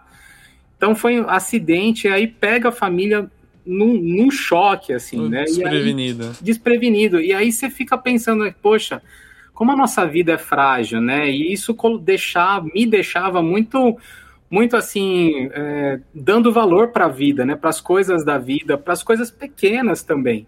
Né? E eu falei, poxa, qualquer momento eu posso morrer, né? E, e aí você entra nessa vibe, né? Nossa vida é frágil, você, você começa a valorizar outras coisas, a repensar nos seus valores, né? E isso daí tem um lado bom, mas também tem, tem um lado ruim também. Né? Então, trabalhar com isso, né, para quem não tem um preparo psicológico, é bem delicado. Aí realmente volta naquele ponto lá. Você quer mesmo ser fotógrafo da polícia, né? Porque você vai ver muitas é. coisas ruins. Se você se sente identificado com essas coisas, é, se, você, se você se coloca na posição ou daquele familiar ou daquele cadáver, aí vira um grande problema para sua vida e aí você precisa realmente pensar em fazer tratamento, esse tipo de coisa, né? Mas se você é bem resolvido, aí não, não tem problema nenhum.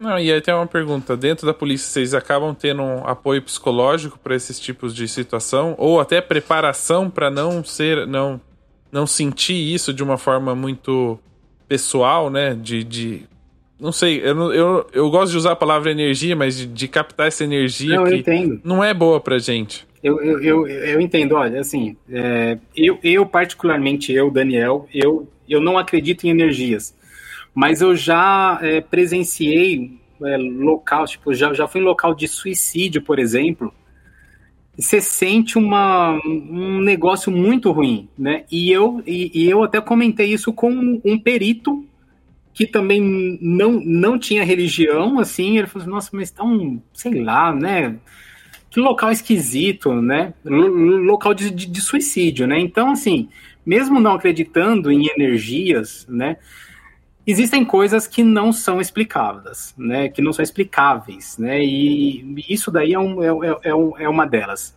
Agora, vou, voltando à sua, à sua questão, assim, pelo menos aqui na capital, a gente tem é, psicólogo à disposição. Né? A gente tem ou na academia de polícia, que fica encostado na sede da polícia científica, tem academia de polícia, lá tem psicólogo. Para quem para quem quer, né? Para quem acha que precisa, então tem psicólogo, né? No, no interior, eu não sei como é que funciona isso. Né? Não sei se, se a polícia civil tem essa estrutura ou se a polícia científica tem essa estrutura e tal, mas aqui em São Paulo a gente tem. A gente tem suporte psicológico para quem precisar, para quem quiser ir, né? Para quem para quem achar que, que é importante, que precisa, tal, tem, né? Mas como é que funciona isso no, no interior e também nas outras cidades do, do Brasil, né? Aí eu não, eu não sei te responder. E falando um pouquinho, a gente tá falando da saúde mental, mas vamos falar um pouquinho da, da saúde física. A gente já sabe que você não tá o dia todo ali, né, como, como fotógrafo, no dia a dia de um policial. Então os riscos são bem menores. Mas existe algum risco que você corre, um, né, em, em situações, depende de dirigir uma viatura, de estar num local que, que aconteceu um crime que ainda não está resolvido. De repente acontece de entrar na favela, por exemplo. O, o, crime aconteceu, vocês estão acompanhando, mas corre-se o risco de corre. acontecer um tiroteio ali, né? É. Quais são os riscos que vocês correm? Como é que isso é trabalhado dentro da polícia? Tá, vamos lá, né? A gente tem EPI, né? É claro que não ajuda, né? Mas, por exemplo, a gente tem é, colete balístico, né? Nós temos, né? Aí, fora, tipo, riscos biológicos, riscos químicos, né? a gente tem luva, máscara, é, enfim, tem essas coisas, né, que, é, que, que a instituição fornece, né, além do colete balístico, claro, né, então que aí seria o risco policial. Mas o fotógrafo, na perícia, ele, ele tem outros riscos também, né? Eu vou te dar um exemplo. Eu já fiz perícia, né? há um, uns anos atrás, estava muito na moda é, é, explosão de caixa eletrônico. Então, eu já fiz perícia que, assim, fui no local de explosão de caixa eletrônico à noite. Então, quando você está lá andando nos, no, no, no que sobrou do caixa eletrônico, pisando nas coisas, pode ser até que tenha ficado alguma dinamite lá que não tenha explodido. Então, é um risco que eu, eu tinha muito receio disso, né? E já fiquei também, né? Assim, já, já aconteceu de eu ir em, em local que colocaram a dinamite no caixa eletrônico e ela não explodiu. Aí eu fui até lá para fotografar. E, poxa, a gente sabe que o flash, só o flash da câmera pode ser uma ignição para aquilo explodir tudo. Só que eu, inconsequente, vou lá, tá, tá, tá, né? Não, não, não, não muito preocupado, mas tem esse risco também. Às vezes a gente vai em estrutura colapsada, né? Vai, vai em, em local de desmoronamento, de soterramento, e às, às vezes você não está completamente em segurança para entrar ali e tal, mas é um risco que você está correndo também. Fora o risco do policial, desse que você falou, de estar tá entrando em uma comunidade, pode ter uma nova troca de tiros ali, né? Ou você, ou a polícia tá lá parada e aí o movimento da biqueira tá fraco porque a polícia tá lá, aí eles querem espantar a polícia, pode ter uma certa represália. Então isso, isso tudo pode acontecer e você tem que estar tá preparado para isso tudo, né? É, bom, falei dos riscos, tem riscos físicos, né? Que é esse negócio de estrutura colapsada, risco biológico. Ah, tem a fauna cadavérica. Já ouviu falar disso? Nunca ouvi falar. Então, vamos, vamos, vamos fazer um exercício aqui. Imagina um cadáver que já está lá há muitos dias, né? Uns três, quatro dias assim, em avançado estágio de decomposição. Aí tem, tem certos insetos que vão lá para comer esse cadáver. E aí você fica exposto a essas moscas, essas larvas.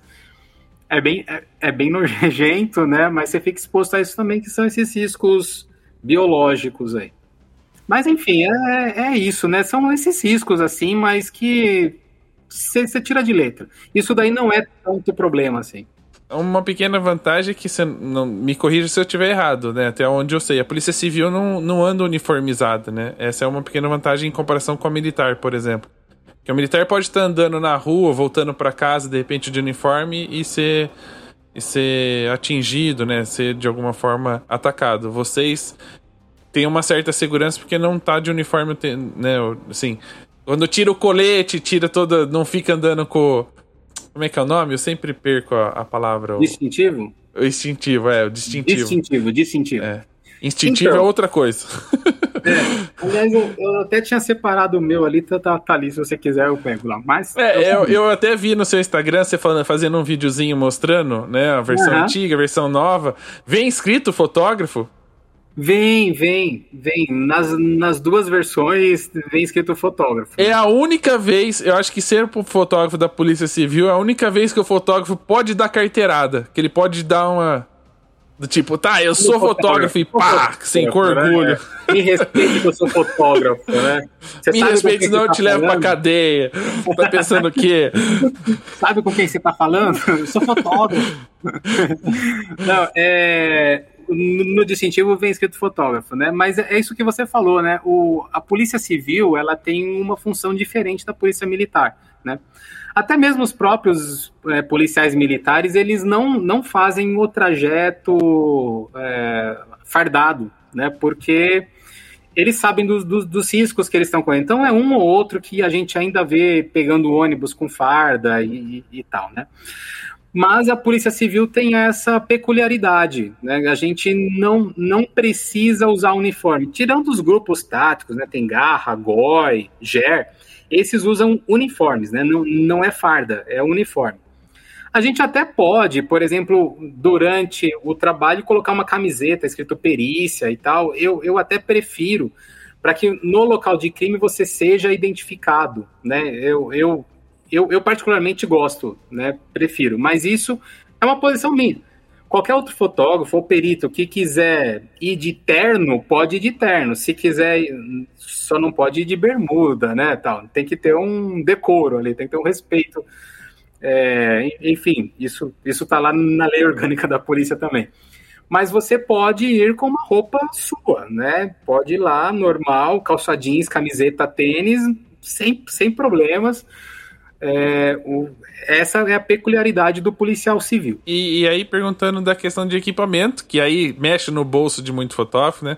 O cara fala, pô, tô correndo risco, né? Tô ali no meio, posso, pode acontecer alguma coisa comigo, ainda pode acontecer alguma coisa com o equipamento, né? Ele precisa ter o equipamento, o Estado fornece. O que, que ele fornece para você usar no dia a dia? Vamos lá, né? Estamos falando com fotógrafos, né? Então é, eu acho muito interessante falar de equipamento, né? Ah, se, tem uma pergunta que tá alguém pensando desde o começo, é, é esse. Eu né? quero que, o que, que ele usa. O que, que ele usa, né? o que, que ele usa? Vamos lá, né? É, primeira coisa, o Estado fornece o equipamento. Né? O fotógrafo não vai pegar a sua câmera full frame e vai levar no local de crime, né? Isso daí não tem e não pode, né? As fotos da polícia elas devem ser feitas com o material da polícia, exatamente para manter aquela cadeia de custódia que eu tinha falado anteriormente, né? Precisa ter uma sequência, essas fotos têm que ter uma sequência e elas têm que estar no equipamento da polícia, elas têm que ter sido oriundas do equipamento da polícia, tem que ter vindo de lá, porque tem os metadados que armazenam as informações e tal, né? Então essas fotos têm que estar armazenadas lá, tem que ter vindo da, do equipamento da polícia. Aí já, já me perguntaram assim, beleza, você pode usar o corpo da câmera da polícia aí, sei lá, eu tenho uma 70-200, posso colocar 70-200? Pode, mas aí, e se estragar? E se acontecer qualquer coisa? Meu, não vale a pena, né? Então, se o Estado quer qualidade, o Estado tem que te dar equipamento de qualidade, né? Isso daí é, é, é a máxima, tá? Então, a regra é você não usar o seu equipamento para o seu trabalho na polícia o que, que a polícia dá, né? E aí vem a, né, o que que é, a grande... O que, é o, o, kit fotógrafo? Qual é né? o kit Tem kit fotógrafo? Covid, kit não sei o que, kit não sei o que, kit fotógrafo. O kit fotógrafo, vamos lá, né? O que é mais comum, né, entre os Porque assim, existem, sei lá, eles compram é, 100 câmeras, aí dis distribui para os fotógrafos. Beleza, agora compra mais 200, aí distribui para... Então, nem sempre vai ser o mesmo kit, a mesma câmera, né? Mas o que, que é muito comum, assim? Tem, um, tem uma mochila, tem um, um bag. Esse bag vem com a, a, câmera, a lente e o cartão de memória, né? Isso daí é o, é, é o básico. Se você tiver muita sorte, você recebe um flash, né? É, porque é um brinde. É, é, é, o, é o brinde. É um brinde, assim, não é todo mundo que quer, não é todo mundo que quer é, pegar isso como carga, porque assim, não é, não é ganhado ele é emprestado, né? A gente chama que o Estado te dá uma carga. É, então, do mesmo jeito que você recebe emprestado uma arma, recebe emprestado um colete, você também recebe emprestado uma câmera. E fica na sua responsa. Qualquer coisa que acontece com essa câmera, desde que não seja muito bem justificado, você precisa dar explicação disso. Se essa câmera sumir, você precisa pagar do seu bolso essa câmera. Enfim, né? Qual é a câmera?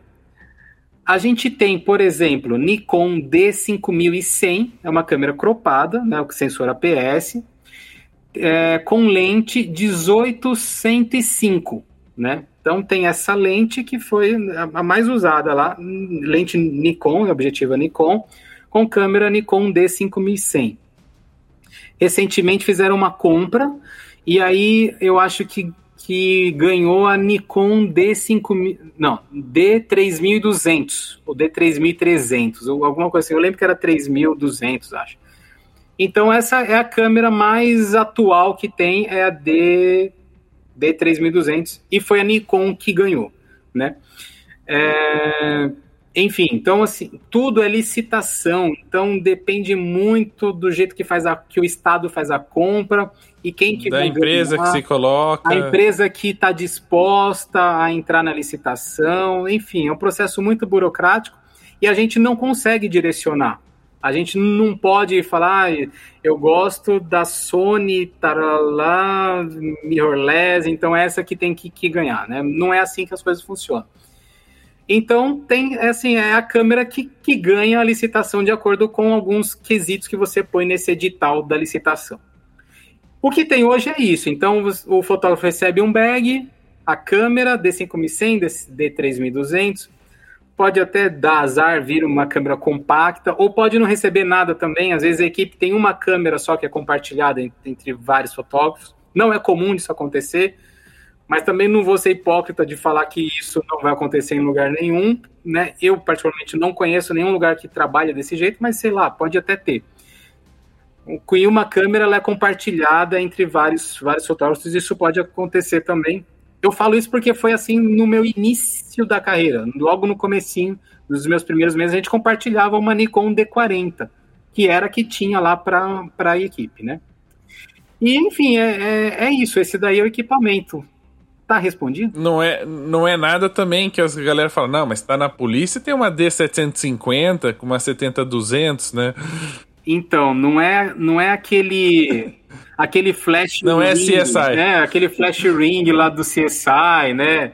Aquele super flash com, com câmeras full frames, câmera de médio formato, porque não, né? A gente tem um volume de foto muito grande. Imagina que é o estado inteiro produzindo centenas de fotos por milhares de fotos por dia.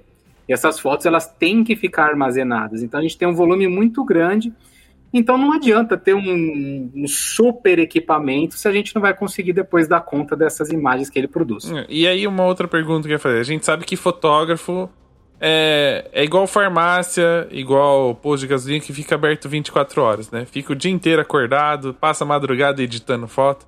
Como é que são as cargas horárias do fotógrafo da polícia? Ele também tem essa rotina de fica 24 horas ligado, toma café, mas 24 horas toma café e não desliga nunca? Vamos lá, o edital fala em 40 horas semanais. Então você, né, você o fotógrafo, ele é contratado para trabalhar 40 horas semanais. Como que isso vai ser feito? Aí varia de acordo de, de equipe para equipe e também da função que o fotógrafo está desempenhando. Aquele fotógrafo que eu falei que só faz foto de carro que vai até a base, esse fotógrafo não faz trabalho 24 horas, né? é diferente do que vai no local do crime. Esse fotógrafo que vai no local do crime, ele faz plantões de 12 horas e na maioria das vezes ele junta, emenda dois plantões, então ele faz 24 horas. Nessa daí de fazer 40 horas semanais, tal, vai dar mais ou menos para ele por mês, vai dar mais ou menos aí de 12 a 15 plantões no mês, de 12 horas. Se ele faz 24, então ele vai fazer seis plantões por mês de 24 horas. Então ele vai trabalhar um dia e vai folgar quatro dias até ele trabalhar no quinto dia de novo. É um fotógrafo de casamento na polícia. É, tá vendo? ele fica cinco dias sem trabalhar e vai trabalhar no sábado só. Então, aí aqui é o contrário. Você trabalha na quarta e depois você pode trabalhar no sábado no casamento. Entende?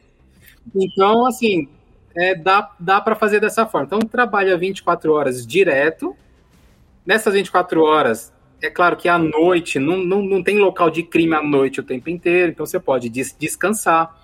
Algumas bases, sei lá, todas as bases têm um alojamento que você pode descansar até dar local, até você ser chamado para uma próxima perícia. Então, é bem flexível, assim, é bem tranquilo. Nessas 24 horas, não é 24 horas lá, pauleira, andando de viatura, furando trânsito, não é, não é, não é assim. Ah, é a parte mais animada do trabalho. É, de dia dá para fazer, no horário de pico, tal, você liga a sirene, ah, vai, eu quero chegar logo, tal. Dá para dá para fazer, né? Mas geralmente é isso. E aí tem assim, nessas 40 horas semanais também, você pode trabalhar quatro dias da semana, então trabalha de segunda a quinta, 10 horas, ou faz é, três vezes por semana de 12 horas, então chega lá às 6 da manhã, sai às 6 da tarde, chega às 7 da manhã, sai às 7 da noite. Então, varia muito de acordo com a, a, a função que o fotógrafo está exercendo ali naquele momento E também da política que a equipe, né, o local de trabalho dele adota, tá? Mas, via de regra, 40 horas semanais. E aí uma perguntinha que eu, passando pelo seu Instagram, me, me pegou assim, é, que história é essa que é o fotógrafo que dirige a, a viatura? É tipo, é, é, assim, é o café com leite, o fotógrafo na equipe da perícia, é isso? É o Coringão. é, é, a equipe né, da assim, a gente não falou até agora, mas existe o desenhista técnico pericial também, né? Então tem fotógrafo, tem desenhista e tem perito, né? É uma equipe de artista que não faz nada de artístico. É, não faz nada. tudo técnico, tudo técnico. Então, assim, esses três caras compõem a equipe de perícias do Instituto de Criminalística. Porque também tem a perícia do IML, que também é a polícia científica, são nossos colegas também. Mas lá tem o médico legista, o auxiliar de necrópsia e o atendente de necrotério policial. Então, esses caras, beleza, vamos, vamos deixar de lado aqui na explicação. O que, que vale para a gente aqui, que é a equipe que vai no local do crime? É o perito, o fotógrafo e o desenhista. O desenhista já não vai mais no local do crime, porque o desenhista ele ia para fazer croquis. Então ele ia para fazer tipo um acidente de trânsito, fazer uma planta de uma casa, para fazer esse tipo de coisa. Então a equipe acaba sobrando só o fotógrafo e o perito. O perito é, ele tem a função de ser o encarregado da equipe. Por quê? O perito é o cara que vai fazer o laudo. Então o fotógrafo faz a foto para ilustrar o laudo do perito. O desenhista faz o desenho, faz o croquis, faz as, as diagramações dele para ilustrar o laudo do perito. Quem vai assinar o laudo é o perito, não é o fotógrafo. Então o perito ele é o encarregado da equipe por ser o encarregado, ele tem que ir no banco do passageiro, porque ele vai receber ligação, vai falar, olha, deu um outro local, vocês estão em deslocamento, mas chegou um outro local de crime aqui, então o perito vai anotar essas coisas, e o fotógrafo é o cara que, por exclusão, vai acabar dirigindo a viatura. Por isso que um dos quesitos disso de qualquer concurso da carreira policial civil aqui no estado de São Paulo, tem que ter CNH. Todo policial tem que ter CNH o fotógrafo é um deles. E o fotógrafo geralmente é o que vai eh, dirigir a viatura. Olha aí, se o seu sonho é dirigir uma viatura, seja fotógrafo da polícia. Certeza. se você for fotógrafo, é certeza que você vai dirigir a viatura. Muito bacana. Cara, é, é muito bacana falar sobre isso, porque uh, a gente não imagina como é que funciona, né? A gente tem essa idealização do CSI, do N NCSI, né? NCIS. As, é, é tudo, todas as variações do CSI que existem. Uh, quando a gente assiste os filmes policiais, de toda. Do, de como eles né, investigam os casos, como chegam nos resultados. E aí, quando a gente vai realmente conversar, principalmente aqui no Brasil, que é total, totalmente diferente, a gente consegue visualizar como é que funciona. E, e já fazia, vou falar para você, que fazia um tempão já que a gente tinha tentado gravar um episódio com o perito. E aí se não me engano, acho que a gente não conseguiu porque essa pessoa precisava de uma autorização para conversar com não sei quem. Eu não sei se isso era só uma desculpa ou se realmente uh, não, é, era assim que funcionava na época. Acontece, né? acontece. É, e aí a gente estava sempre nessa expectativa. E aí, quando eu conheci seu trabalho, conheci o, o seu Insta, eu falei, pô, chegou a hora de eu, de eu puxar esse assunto. E, por consequência, veio a questão do do, dos concursos, né? Que também é uma coisa que é, é pouco falado na fotografia e eu acho bacana trazer aqui é para os nossos ouvintes. tenha certeza que muita gente vai começar a ouvir e falar: Caraca, eu nunca tinha pensado nisso, eu vou começar a correr atrás. Uh, tem uma última perguntinha para te fazer para encerrar o bate-papo. Vamos lá, mano. E que foi uma, uma das assim, eu juro para você que eu, eu falo muito do, do CSI porque eu acompanhei, assistia muitos é episódios. Né? Mas é referência. É, porque acaba trazendo nesse mesmo contexto. Mas assim, eu recebi uma pergunta eh, de várias pessoas no Instagram quando eu abri a caixinha e eu tenho que fazer para você, né? Acho que para finalizar o nosso bate-papo, que é uma curiosidade do povo, não é uma curiosidade manda, só minha. Manda. É, todos eles perguntaram o que existe de realidade ou o que é em comum né, do seu trabalho com a série Dexter. Dexter, cara.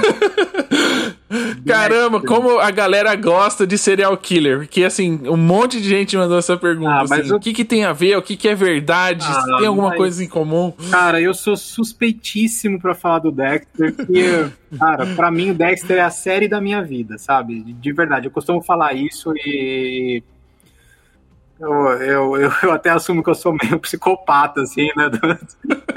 Porque eu penso muito igual, igual ao Dexter, né? Enfim, nunca matei ninguém, né? Beleza, nunca guardei o sangue no ar-condicionado. Deixou isso para ele, né? Deixou isso para ele. Pra ele. Deixa para ele, né? Mas o Dexter, né? Vamos lá, o que, que tem a ver com o Dexter?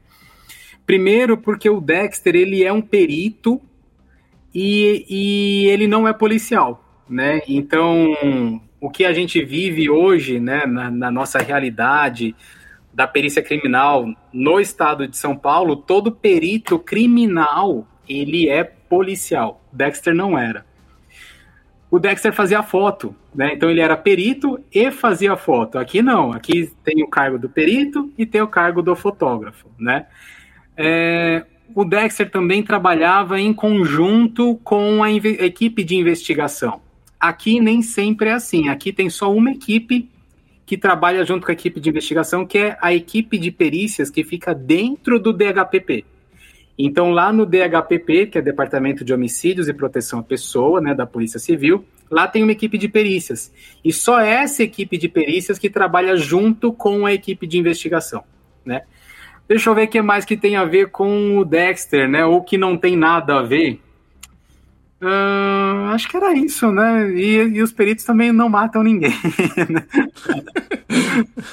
é isso, né? Até antes reviews já, já, já estavam nessa situação quando eles chegavam. Né? É, então, né? Pelo menos já estava morto ali e, e, e, tal, né? E sei lá, eu acho que era basicamente isso, assim, né? Da, as coisas que eu me lembro. Do, vai, vai voltar o Dexter, né? Eu tô muito, tô muito ansioso para ver a volta do Dexter, né? Vai ser sensacional. Bacana. Eu, eu sinceramente, assim, eu não acompanhei, né?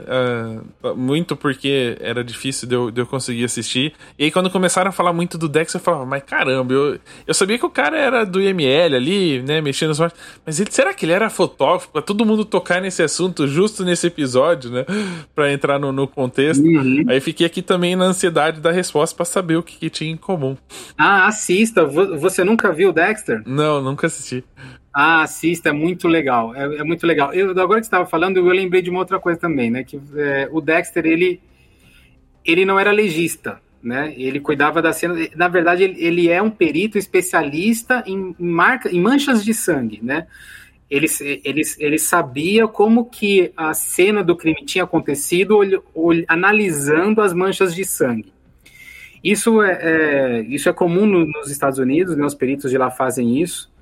E tem peritos nossos aqui de São Paulo que fizeram cursos lá e estão implantando isso aqui, né? É, so, isso é, é, muito interessante, né? são, são peritos sensacionais. Mas você, você falou que ele mexia com, com, com cadáver, e, e tem, tem, tem, uma outra lenda lá no, no, do Dexter, que assim, a equipe de investigação leva o cadáver para o que seria o IML e a equipe de investigação fica analisando o cadáver ali, né? Tinha o Yamaoka, tinha um, tinha um personagem lá que era um japonesinho tal, que ele ia na cena do crime, trabalhava na investigação e também era médico legista, né? Ou, perito legista, né? E aqui, né, o, o médico legista não vai na cena do crime também. Essa era uma outra. Aqui é tudo diferença. dividido. Aqui ninguém é comum é. na função. Não, não. Aqui, aqui gera, gera emprego para muita gente. Aqui é só o fotógrafo que acumula função, que ele é fotógrafo e motorista. E motorista e, e administrativo e tudo mais. Muito bem. Dani, quero agradecer a sua participação, por ter contado um pouquinho dos bastidores da sua profissão, desse mercado, ah, dessa prazer. bolha que a gente acabou de conhecer né? E para quem quiser saber mais, né? Eu sei que infelizmente você não pode ficar compartilhando foto do, dos casos que é, vocês acompanham, não dá, não dá para fazer um Instagram para mostrar os bastidores, né? Olha aqui a gente fazendo a perícia aqui do, do acidente e tal, uh, e que você acabou trazendo conteúdo para um outro mercado que é justamente para as pessoas que querem se preparar para os concursos, né? Para os editais. Compartilha um pouquinho aí, fala pra, pra galera onde eles podem te acompanhar, onde eles podem pegar mais informações, como é que eles podem entrar em contato em você, com você para poder tirar alguma dúvida. Legal. Bom, vamos lá, né? Para mim foi um grande prazer estar aqui, né? Porque eu, eu tenho, né, o, o perfil no Instagram, tenho canal no YouTube, tenho página lá no Face, é, mas a maioria das pessoas que me seguem são concurseiros, né? São pessoas que querem prestar concurso, né? Então é muito gostoso para mim falar diretamente para fotógrafos, né? E é uma novidade para mim também isso. Então eu queria aproveitar essa oportunidade, né, e incentivar os fotógrafos a prestarem os concursos também, estudarem para os concursos, venham trabalhar na polícia, que é muito legal, né? Trabalhem comigo. E se vier fotógrafo, a gente ainda vai melhorar tecnicamente a qualidade das nossas fotografias. Hoje elas já são muito boas, né? Porque a gente tem uma preparação na academia de polícia. Então a pessoa estuda fotografia, tal, mas não é fotógrafo. Quando chega na academia de polícia, ela tem que colocar a mão na massa e ela aprende. Então é, as, as nossas fotos são muito boas, mas se vierem fotógrafos que já têm experiência com fotografia, aí vai melhorar mais ainda. Então, eu quero deixar um recado, né, para que os fotógrafos prestem concurso público, né, descubram, né, que que pode conciliar o concurso público aquilo que eu falei da estabilidade, da segurança financeira, podem conciliar isso com as suas carreiras de fotógrafo. E dá para fazer isso, né? Você vai ter bastante disponibilidade, principalmente se for naquela escala lá de 24 por 96, né? Isso aí é muito interessante. Então eu quero deixar esse, esse recado, né? E para quem tiver perdido, me segue lá no Instagram, é, é, o local que eu mais estou presente, né? Eu posto coisas o tempo inteiro lá no Instagram, que é arroba fotografia para concursos.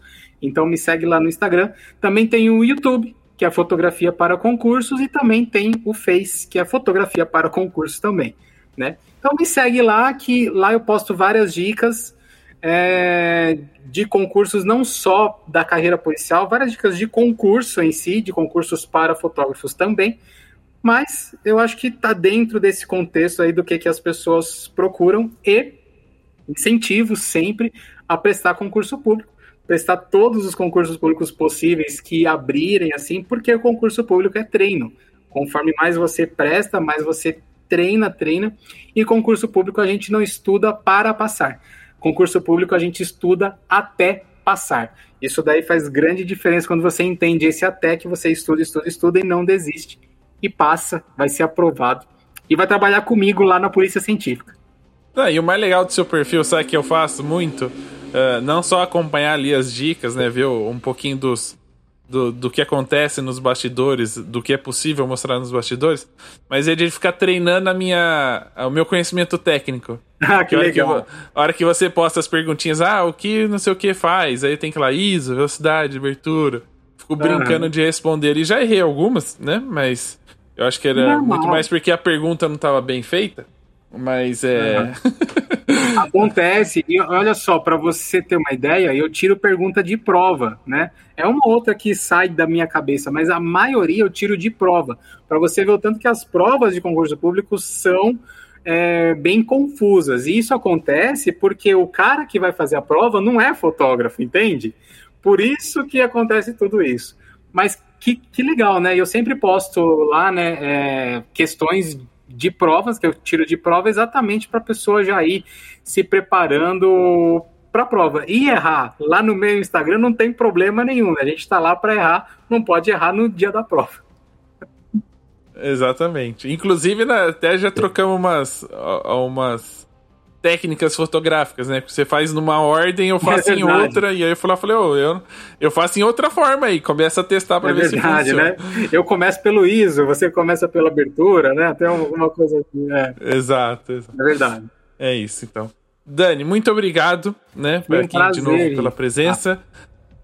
Para quem está acompanhando a gente pelo YouTube, fiquem aí, aguardem só um minutinho, que assim que eu encerrar a gravação desse podcast, eu vou poder fazer sua pergunta para o nosso convidado. E para você que está ouvindo o podcast, Não se esqueça de correr no canal do YouTube do Papo de Fotógrafo, se inscrever e acompanhar, porque toda vez que tiver live aqui na transmissão da gravação de um episódio, no finalzinho, você pode fazer a sua pergunta diretamente para o convidado e ele vai te responder com todo prazer, tá bom?